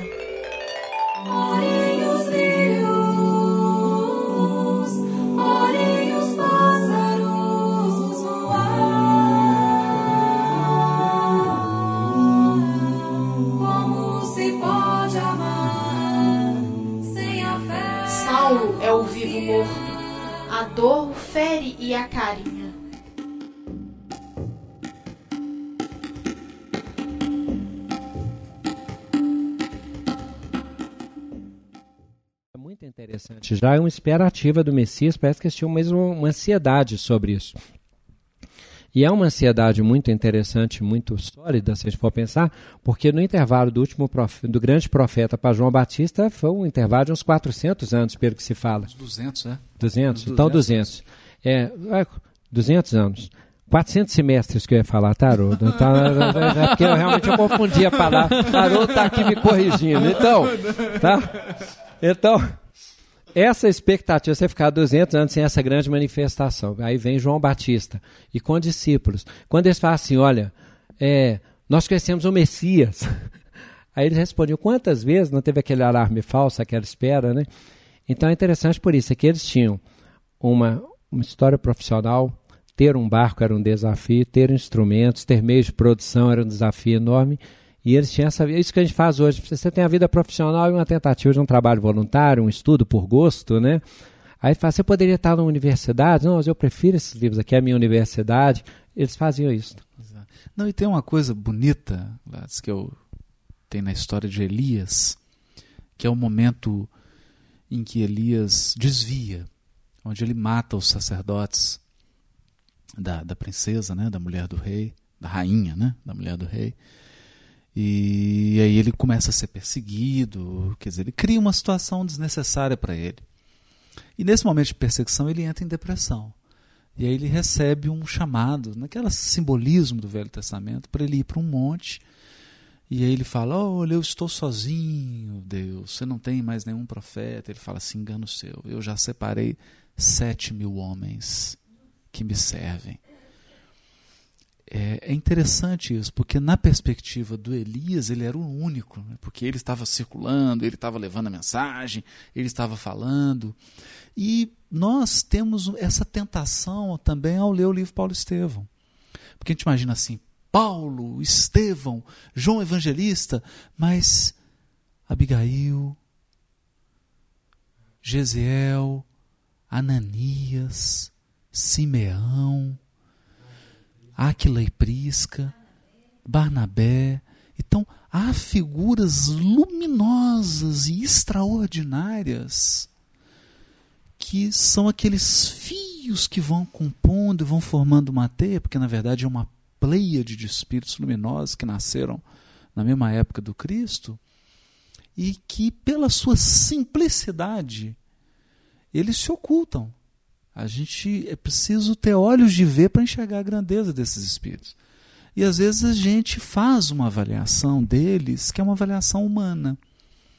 Então eu penso assim: olha, Herodes é um rei, Ananias é um sapateiro. Né? Ou eu penso assim, mas o templo de Jerusalém é um templo grandioso. É, mas a igreja de Damasco tinha Ananias. Né? O que, que, que, você quer, né? Um grupo espírita com 5 mil frequentadores ou um grupo espírita que tivesse um Ananias? Né? Então, às vezes, a gente não se dá conta dessas figuras que foram entrelaçando e que Jesus colocou e da grandeza desses espíritos. Nós já lemos nos Sete Minutos com Emmanuel, por exemplo, do José. Não é? Uma figura que passa silenciosa, mas que houve um momento, como diz Emmanuel, que Maria e o próprio Cristo esteve nas mãos de um homem. Né? As forças divinas entregaram a um homem o governador espiritual do orbe e a mãe. Então a gente esse livro também é um convite para que a gente supere critérios humanos de classificação. Critérios humanos de classificação. A grandeza divina ela quase nunca está onde os homens valorizam. E Paulo, um dado, lembrando também, quando a gente pensa assim nas tribulações, porque passa Paulo. Primeira questão interessante, eu até comento com o pessoal que Paulo está se tinha condição hoje, né? Ele poderia aposentar por tempo de serviço, né? Ele, ele poderia, apresentar aposentadoria especial, aposentadoria comum, se quisesse pegar incapacidade no, na dilapidação, ele tem isso tudo. E, e é simbolismo também do, das tribulações que ele passa, dos desafios psicológicos com que ele lida. Paulo ele, ele enfrenta, para ele ser tão universal, né? ele, ele depara com aquelas situações que ele herda. Né? Contemporâneo, então, ele não conhece Jesus naquele tempo de manifestação ali, física, né? E aí ele tinha cidadania romana, ele tinha aqueles ascendentes hebraicos e ele tinha conhecimento da cultura, da cultura grega. grega. Então ele tinha os três grandes elementos daquela sociedade. Ele era Saulo e depois adota o nome de Paulo. Ele tinha um projeto de sinédrio, depois ele segue uma carreira cristã. Ele tinha a questão de Gamaliel e depois a referência do plano espiritual de Estevão. Ele tinha o do próprio Gamaliel, da, né, que teve Gamaliel, um impacto na, Gamaliel, na vida naquela dele no retratação e as questões todas. É, Paulo de Tarso, então, constantemente ele é levado e ele é trazido. E o que vai acontecendo em relação a isso, né? Aquele espírito que ele vai trabalhando até onde o radicalismo estava sendo ruim, né? É como se ele fosse depurando, né? Onde o radicalismo foi ruim, ele empreendeu uma questão muito complicada, muito persecutória. Mas quando ele passa a ter esse equilíbrio, Paulo mostra que aquele elemento do fogo, que é aquele elemento, no outra linguagem, yang, da atitude, da firmeza, aí fala, sigo para frente e para o alto, sigo como uma flecha. Então, Paulo é aquele espírito em combustão e em transformação e que tem entrechoque psicológico, e não é só psicológico, não, o que, que ele deveria fazer, inclusive, constantemente ele está em reflexão, constantemente ele está nesses entrechoques, então é difícil saber quantas vidas esse espírito viveu. E quando a gente vai vendo, né, que você falou desses grandes espíritos luminares, Pedro, naquela figura que Paulo, que Emmanuel narra também, de que Pedro vê Paulo saindo né, para fazer a pregação e que fala que às vezes ele também idealizava aquilo, mas que Jesus avisava que não ele deveria ficar naquele posto e que ele sentia como se estivesse num madeiro, de um lado tivesse Paulo, de outro lado tivesse Tiago, no sentido das interpretações. Então, essa profundidade psicológica né? Já valeria o livro? Não, já valeria. E uma reflexão só, né, que o Emmanuel faz no prefácio. Que é, a gente não se faz, às vezes, essa pergunta. Eu, pelo menos, não faço muitas vezes, né? Que é, para onde os meus aguilhões pretendem me conduzir? Que Jesus pergunta para Paulo, Saulo, Saulo, por que recalcitrais antes os aguilhões? É fácil ver os aguilhões de Paulo. Porque Emmanuel já romanceou, já contou quais são. O difícil é reconhecer quais são nossos aguilhões. Né? Quais são os aguilhões e para qual direção eles estão apontando. E, e, e, qual é o teor da nossa resistência. Né? Para onde a gente não está querendo ir? Vai para você, eu sei que se eu estivesse, eu falo que se, Deus sabe, fala. Se fosse eu, aí está lá o grupo de 12, aí Jesus fala, dois seriam escolhidos, Paulo e Barnabé. Dão um passo envaidecido para frente. Aí vem a notícia de Jesus avisando: Venha, eu mostraria o quanto convém que você sofra em meu nome. Eu dou o passo para trás, falo para outro ir, porque quando ele fala isso, é interessante que Paulo Estevão mostra isso, desnuda isso, detalha isso. E os sofrimentos detalhados, né? inclusive a questão com o pai. Em Tarso, onde nós teríamos essa peça importantíssima para entender a história dele, né? Não, mas é, é essa fibra que chama atenção, né? Essa fibra. E esse sofrer assim tão próximo da gente que você vai perceber ele, ele entra em processo de conversão por volta de 30 anos, né? E aí a gente vê 30 anos de história e percebe o personagem sendo modificado assim, é, docemente, né? Ele não perde a fibra, ele tem aquela franqueza, aquela sinceridade, né? Ferrenha, mas vai sendo adocicado, né? Ele vai se envolvendo de, do, do, do, sentimento, ele vai sendo trabalhado. É, eu, a gente gosta muito de, de, brincar com a imagem mesmo do tear, né? que vai, é, vai e vem, aquela trama toda vai se envolvendo de tal forma, mas depois aqueles traços vão ficando cada vez mais finos, mais suaves, mais delicados, e a gente vai percebendo isso ao decorrer da obra. Né? Outra questão imperdível para instigar os leitores, que é o meu papel aqui, que as pessoas leiam Paulo Estevam tanto o aspecto de Gamaliel, na sua transformação, nos seus grandes momentos, quanto outra personagem imperdível do Antigo Testamento, que ele aprofunda, Lucas. De uma sintonia impressionante. Então tem um momento em que ele está para patrocinar uma viagem difícil de navio de Paulo lá e o Paulo não tinha recurso. Aí Lucas fala, eu, tudo bem, eu patrocino. Paulo fala, por que você não vem com a gente? Aí Lucas, a minha mãe, hoje a gente fala, desencarnou, né? Minha mãe faleceu mesmo, eu estou mais desimpedido, por que não? E vai junto. Então, Mais adiante, até, olha a sutileza de Emmanuel, ele depara que já estava ficando difícil Paulo encontrar companheiros de viagem. A gente ah, se eu estivesse naquela época, talvez nós estivéssemos. Mas viajar com Paulo, um tinha família, o outro tinha negócio, e aqueles negócios não podiam viajar. Mas quando Paulo empreende que viajará a Roma, ele tem essa ideia e não conseguia companheiro naquele momento, e ele tem manifestações interessantes, né? Traze minha capa, sinto frio, quiser estar com tal, e ele começa a falar isso. Mas aí Lucas, numa sutileza, alega para ele assim: Olha, eu sempre quis conhecer Roma. E Emmanuel explica: Não, é por isso não.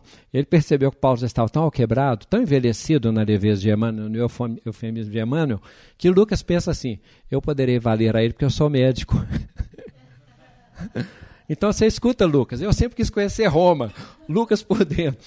Paulo vai precisar de médico. É ótimo.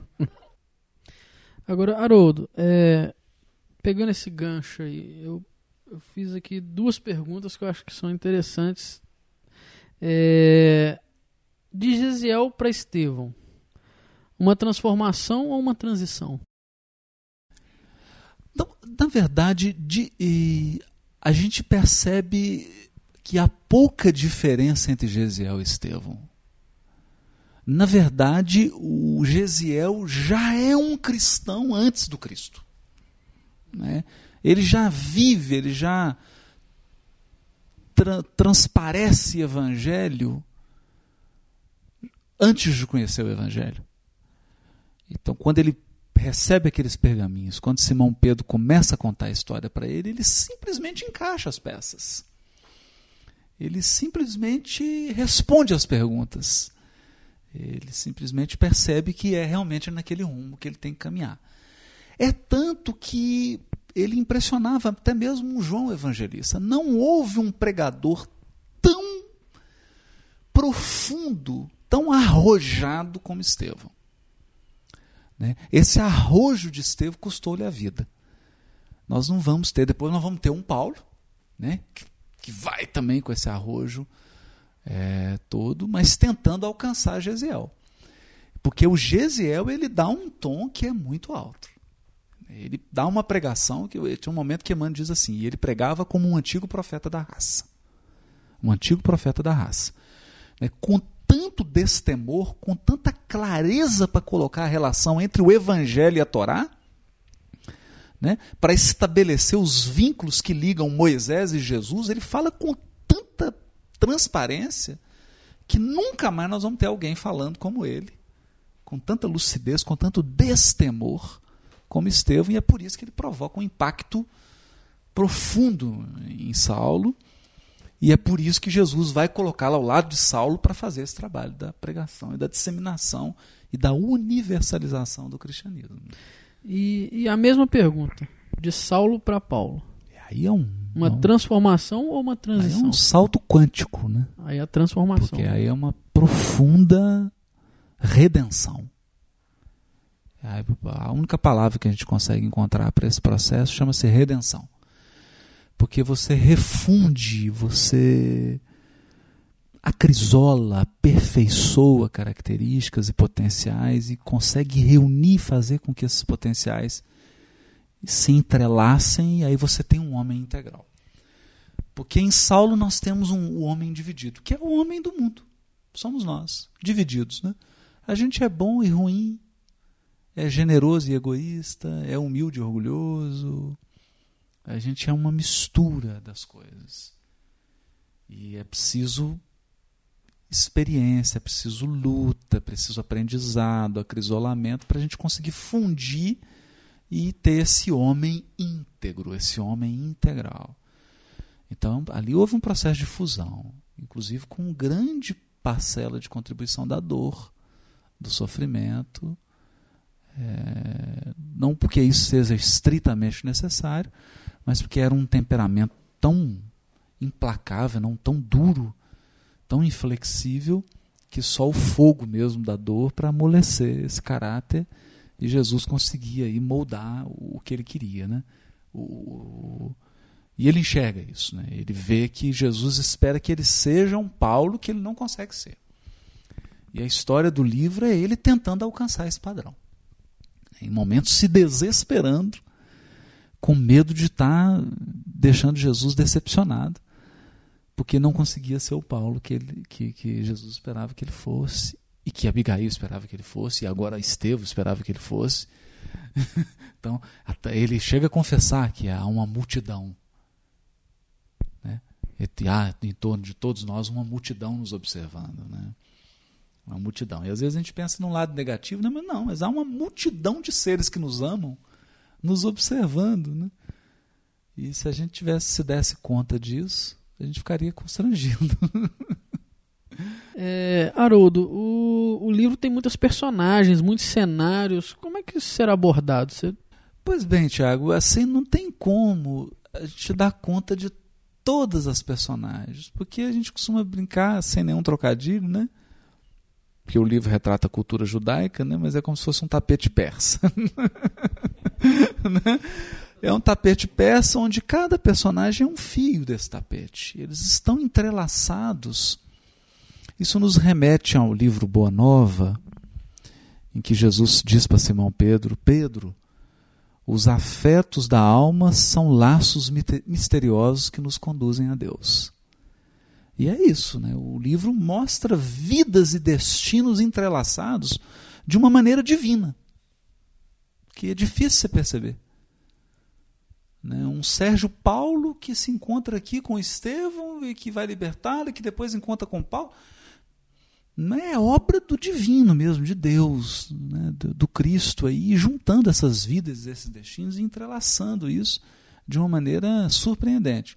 Então não dá para a gente abordar todos, a gente precisa selecionar alguns pontos, mas sugerimos no seminário, o seminário sugere isso.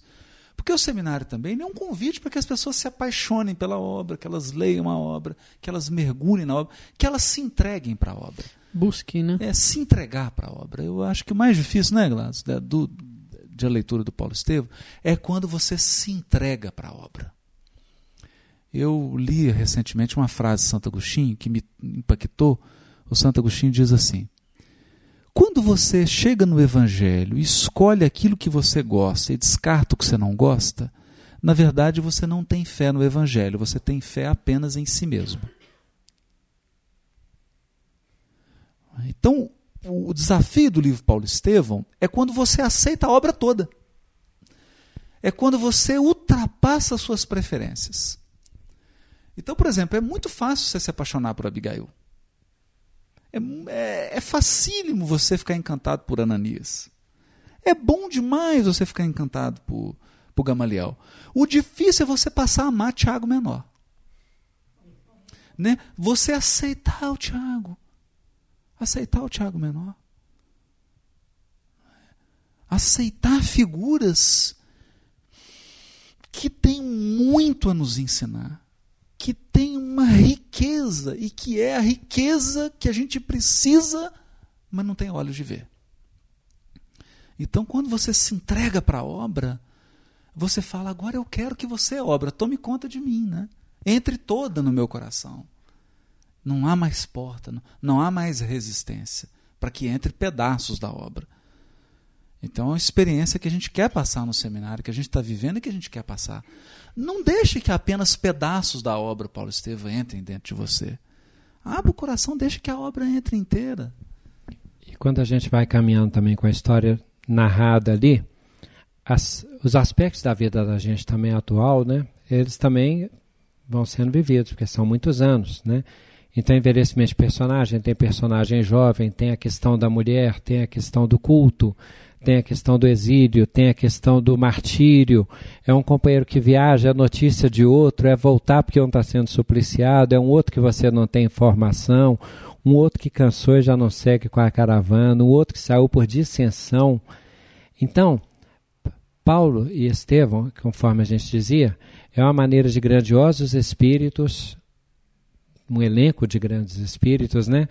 Dando testemunho de coisas que quando a gente se esvazia, igual o Haroldo está dizendo, a obra planifica a gente num sentido, a gente passa a olhar a vida da gente, a relação da gente, a questão interpessoal de uma maneira cristã.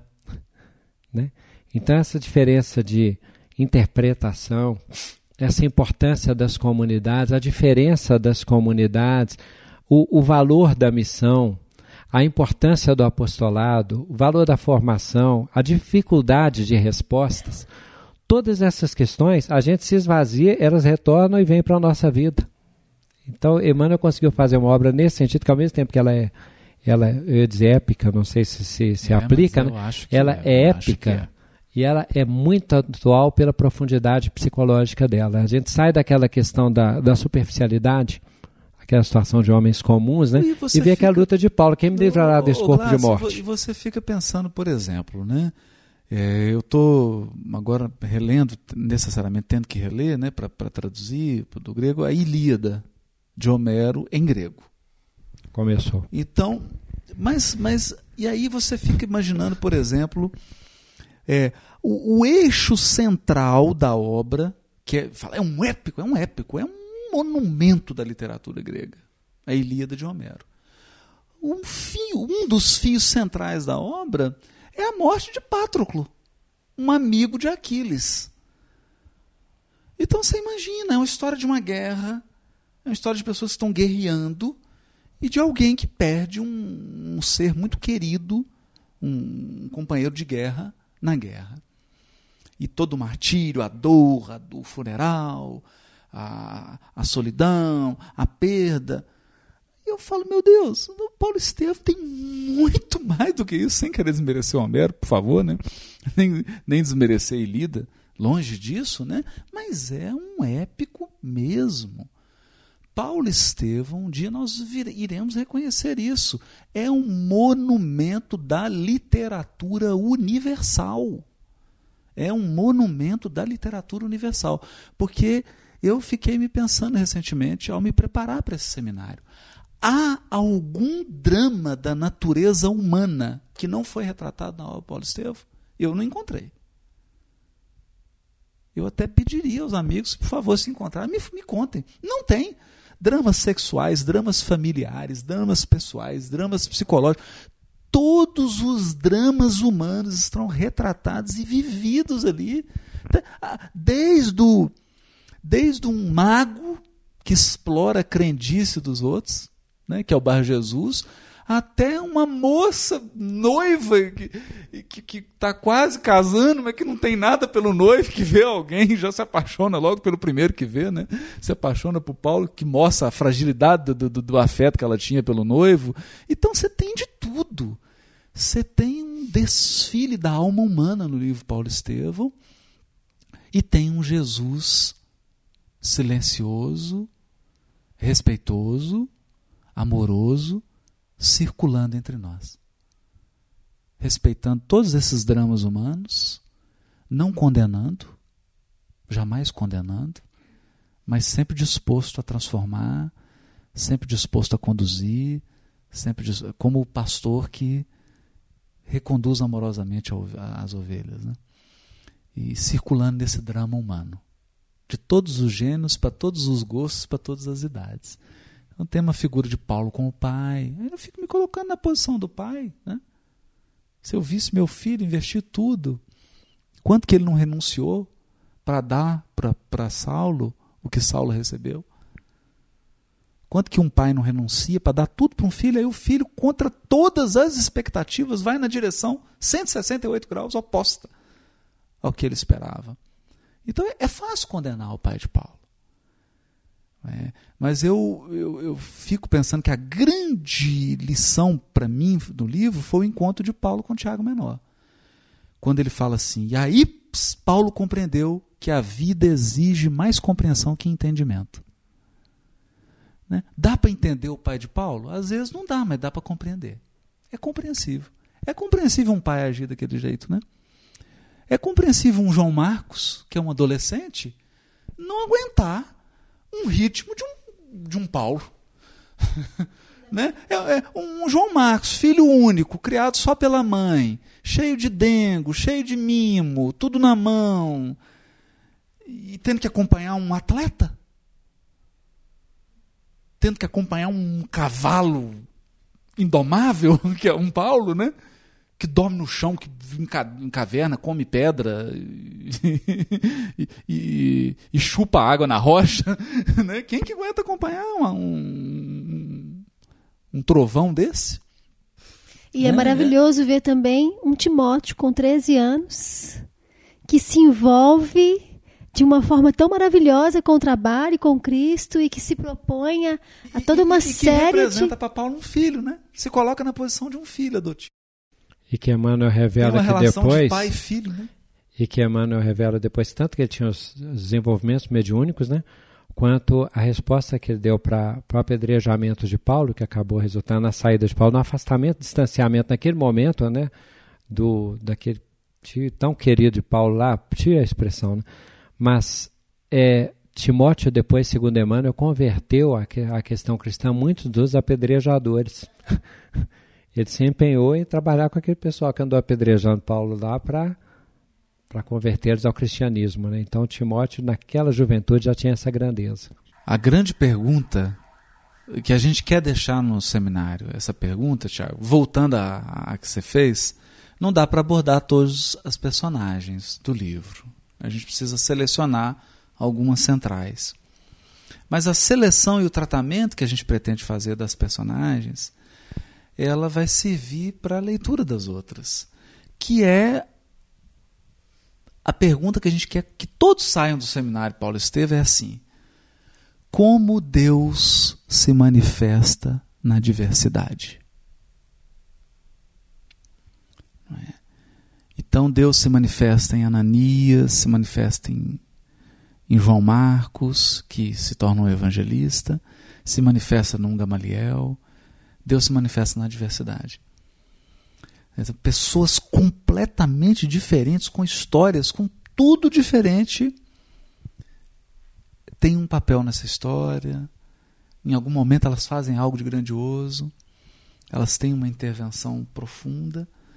E isso vai mostrando para gente que é, nós precisamos ter um pouco mais de humildade mesmo e reconhecer que Deus é desafiador. Deus é desafiador. Ou como diria Alta de Souza na sua poesia Mensagem Fraterna, do Parnage Além Túmulo, né? é que a linguagem de Deus é uma linguagem peregrina. Eu fiquei pensando nisso, Cláudio, que a poesia é um negócio danado. A gente fica pensando, né? Por que, que ela fala isso? Sobre a, sobre a voz, a linguagem peregrina da voz de Deus em luz de redenção.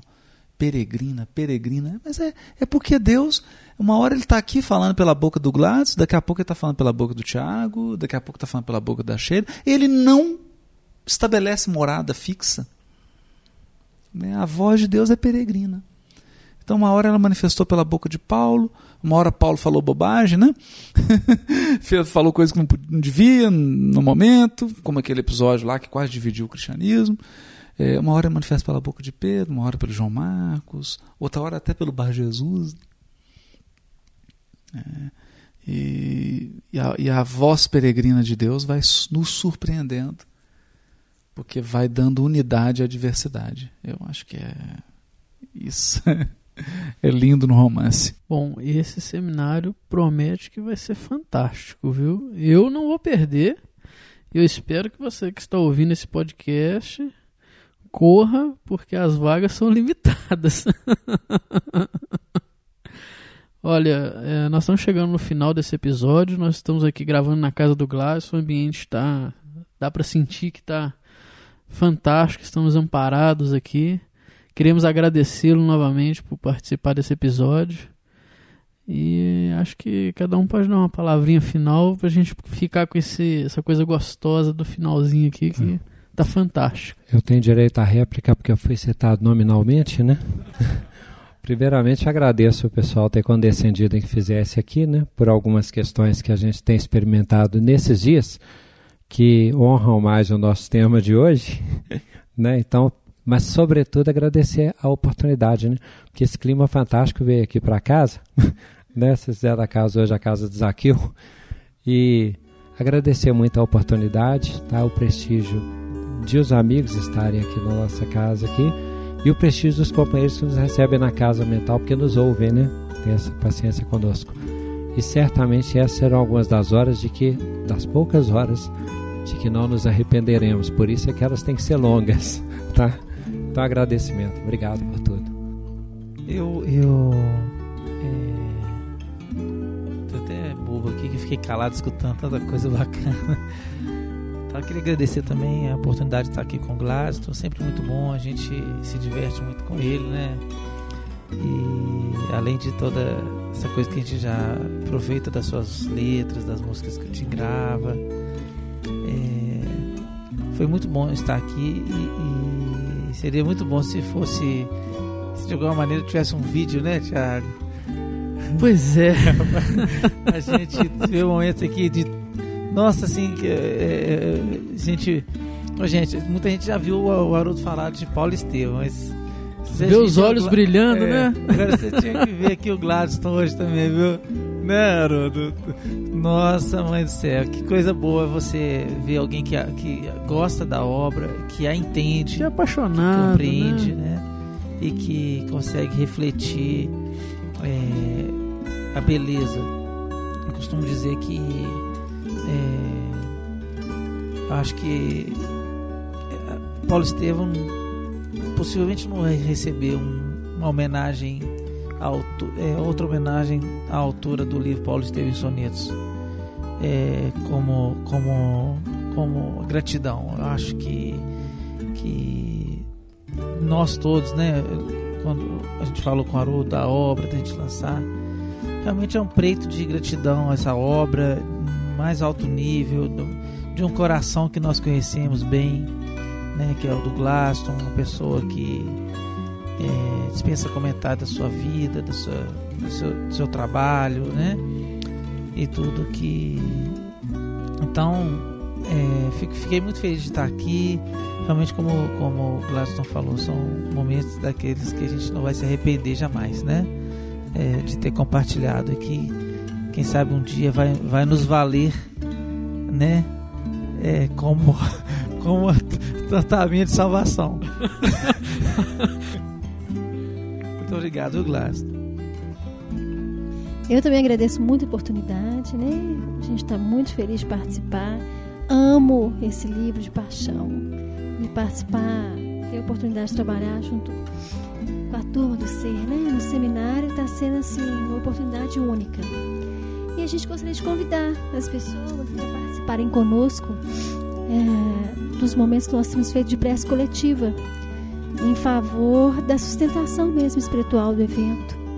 Então, inicialmente, nós estamos fazendo toda terça, quinta, sábado e domingo, de 8 e meia a 15 para as 9. E no mês de junho, aí nós vamos apertar mais um pouquinho, que a gente já incluía segunda, quarta e sexta pela manhã, de 8 e meia às 15 para as 9 da manhã. Mas para auxiliar mesmo nesse processo de sustentação do seminário, né? Nós Os sabemos trabalhadores, né? os trabalhadores.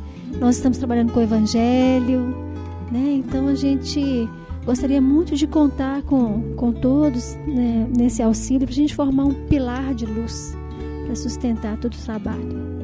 Muito obrigada mais uma vez. Nossa, também está uma, uma alegria enorme de participar aqui, encontrar o Gladys mais uma vez poder trocar né, essas experiências, essas impressões sobre a obra. E eu, mergulhando já no seminário, fico com uma, uma impressão muito forte que esse livro Paulo Estevam retrata que a própria psicografia lida aqui pelo Ricardo Massal revelou quando a gente imagina que o espírito de Paulo inspirou o padre Manuel da Nóbrega a fundar a cidade de São Paulo, que seria uma grande metrópole da América do Sul, isso nos revela que o trabalho do Cristo ele, ele prossegue com uma força tão grande. Há tanto ainda por fazer, o mundo ainda está tão distante da, da lição de amor de Jesus, do Evangelho. Há tanto por fazer que a gente se sente ainda naquele clima do Paulo. Com uma diferença que os alunos agora somos nós. Então eu sinto que, é, que a lição agora é de o trabalho com Jesus é difícil mesmo, é desafiador, há muita coisa a ser feita, mas nós precisamos recuperar aquele espírito de fé, de esperança, de destemor, de união, de amor que as figuras do livro Paulo Estevão apresentaram. Então eu tenho me.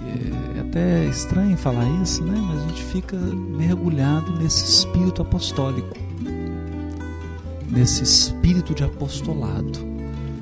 Porque hoje, né, você conduzir uma evangelização da infância, você conduzir uma casa espírita, você fazer exposição espírita, você circular pelas instituições e pelo meio espírita, exige espírito de apostolado, em todos os sentidos. E confiança de que as dificuldades elas só existem porque nós precisamos delas. Elas não existem por, por fraqueza de Jesus ou porque ele, ele, ele poderia removê-las no momento que ele quisesse, mas ele só não as remove porque elas são necessárias ao nosso engrandecimento. Então o trabalho tem que ir com elas, com essas dificuldades. Então eu já me sinto mergulhado nesse espírito apostólico, nessa inspiração apostólica. Isso é também uma retomada de compromisso espiritual, retomada daquilo que a gente prometeu no mundo espiritual. E a gente espera que quem está ouvindo e que quem participe desse seminário, ou quem não possa vir, que compre o DVD e assista, que esse espírito, que essa chama seja também reacesa em você você retoma os compromissos que você assumiu, que você se recorde do que você veio fazer aqui, porque há tempo de retomar. Não importa a faixa etária, ainda há tempo de retomar.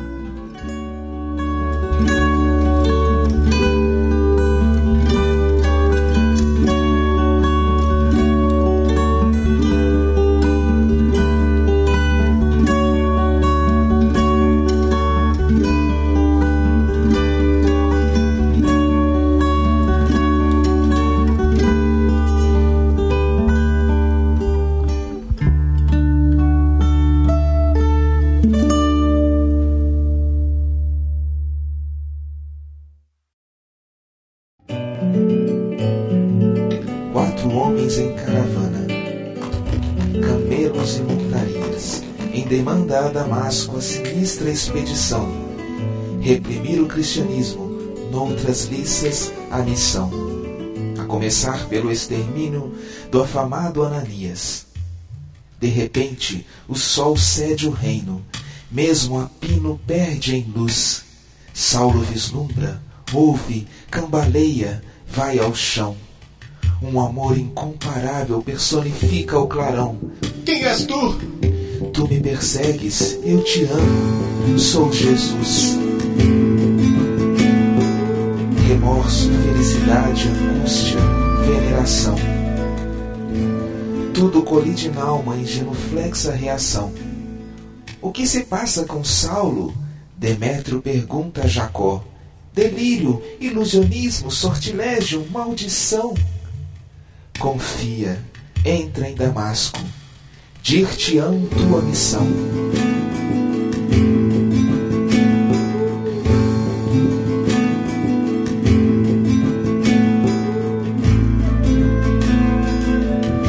E ele o cego, tremente, humilhado, feliz e só. Foste um guerreiro valente, foste um combatente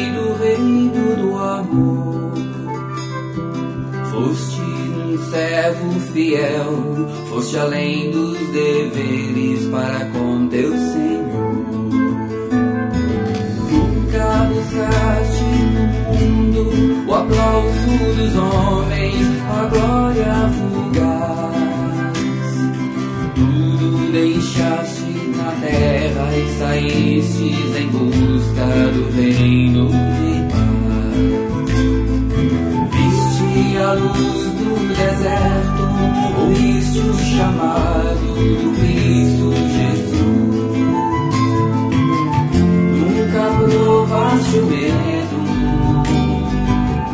nunca tua alma tomou.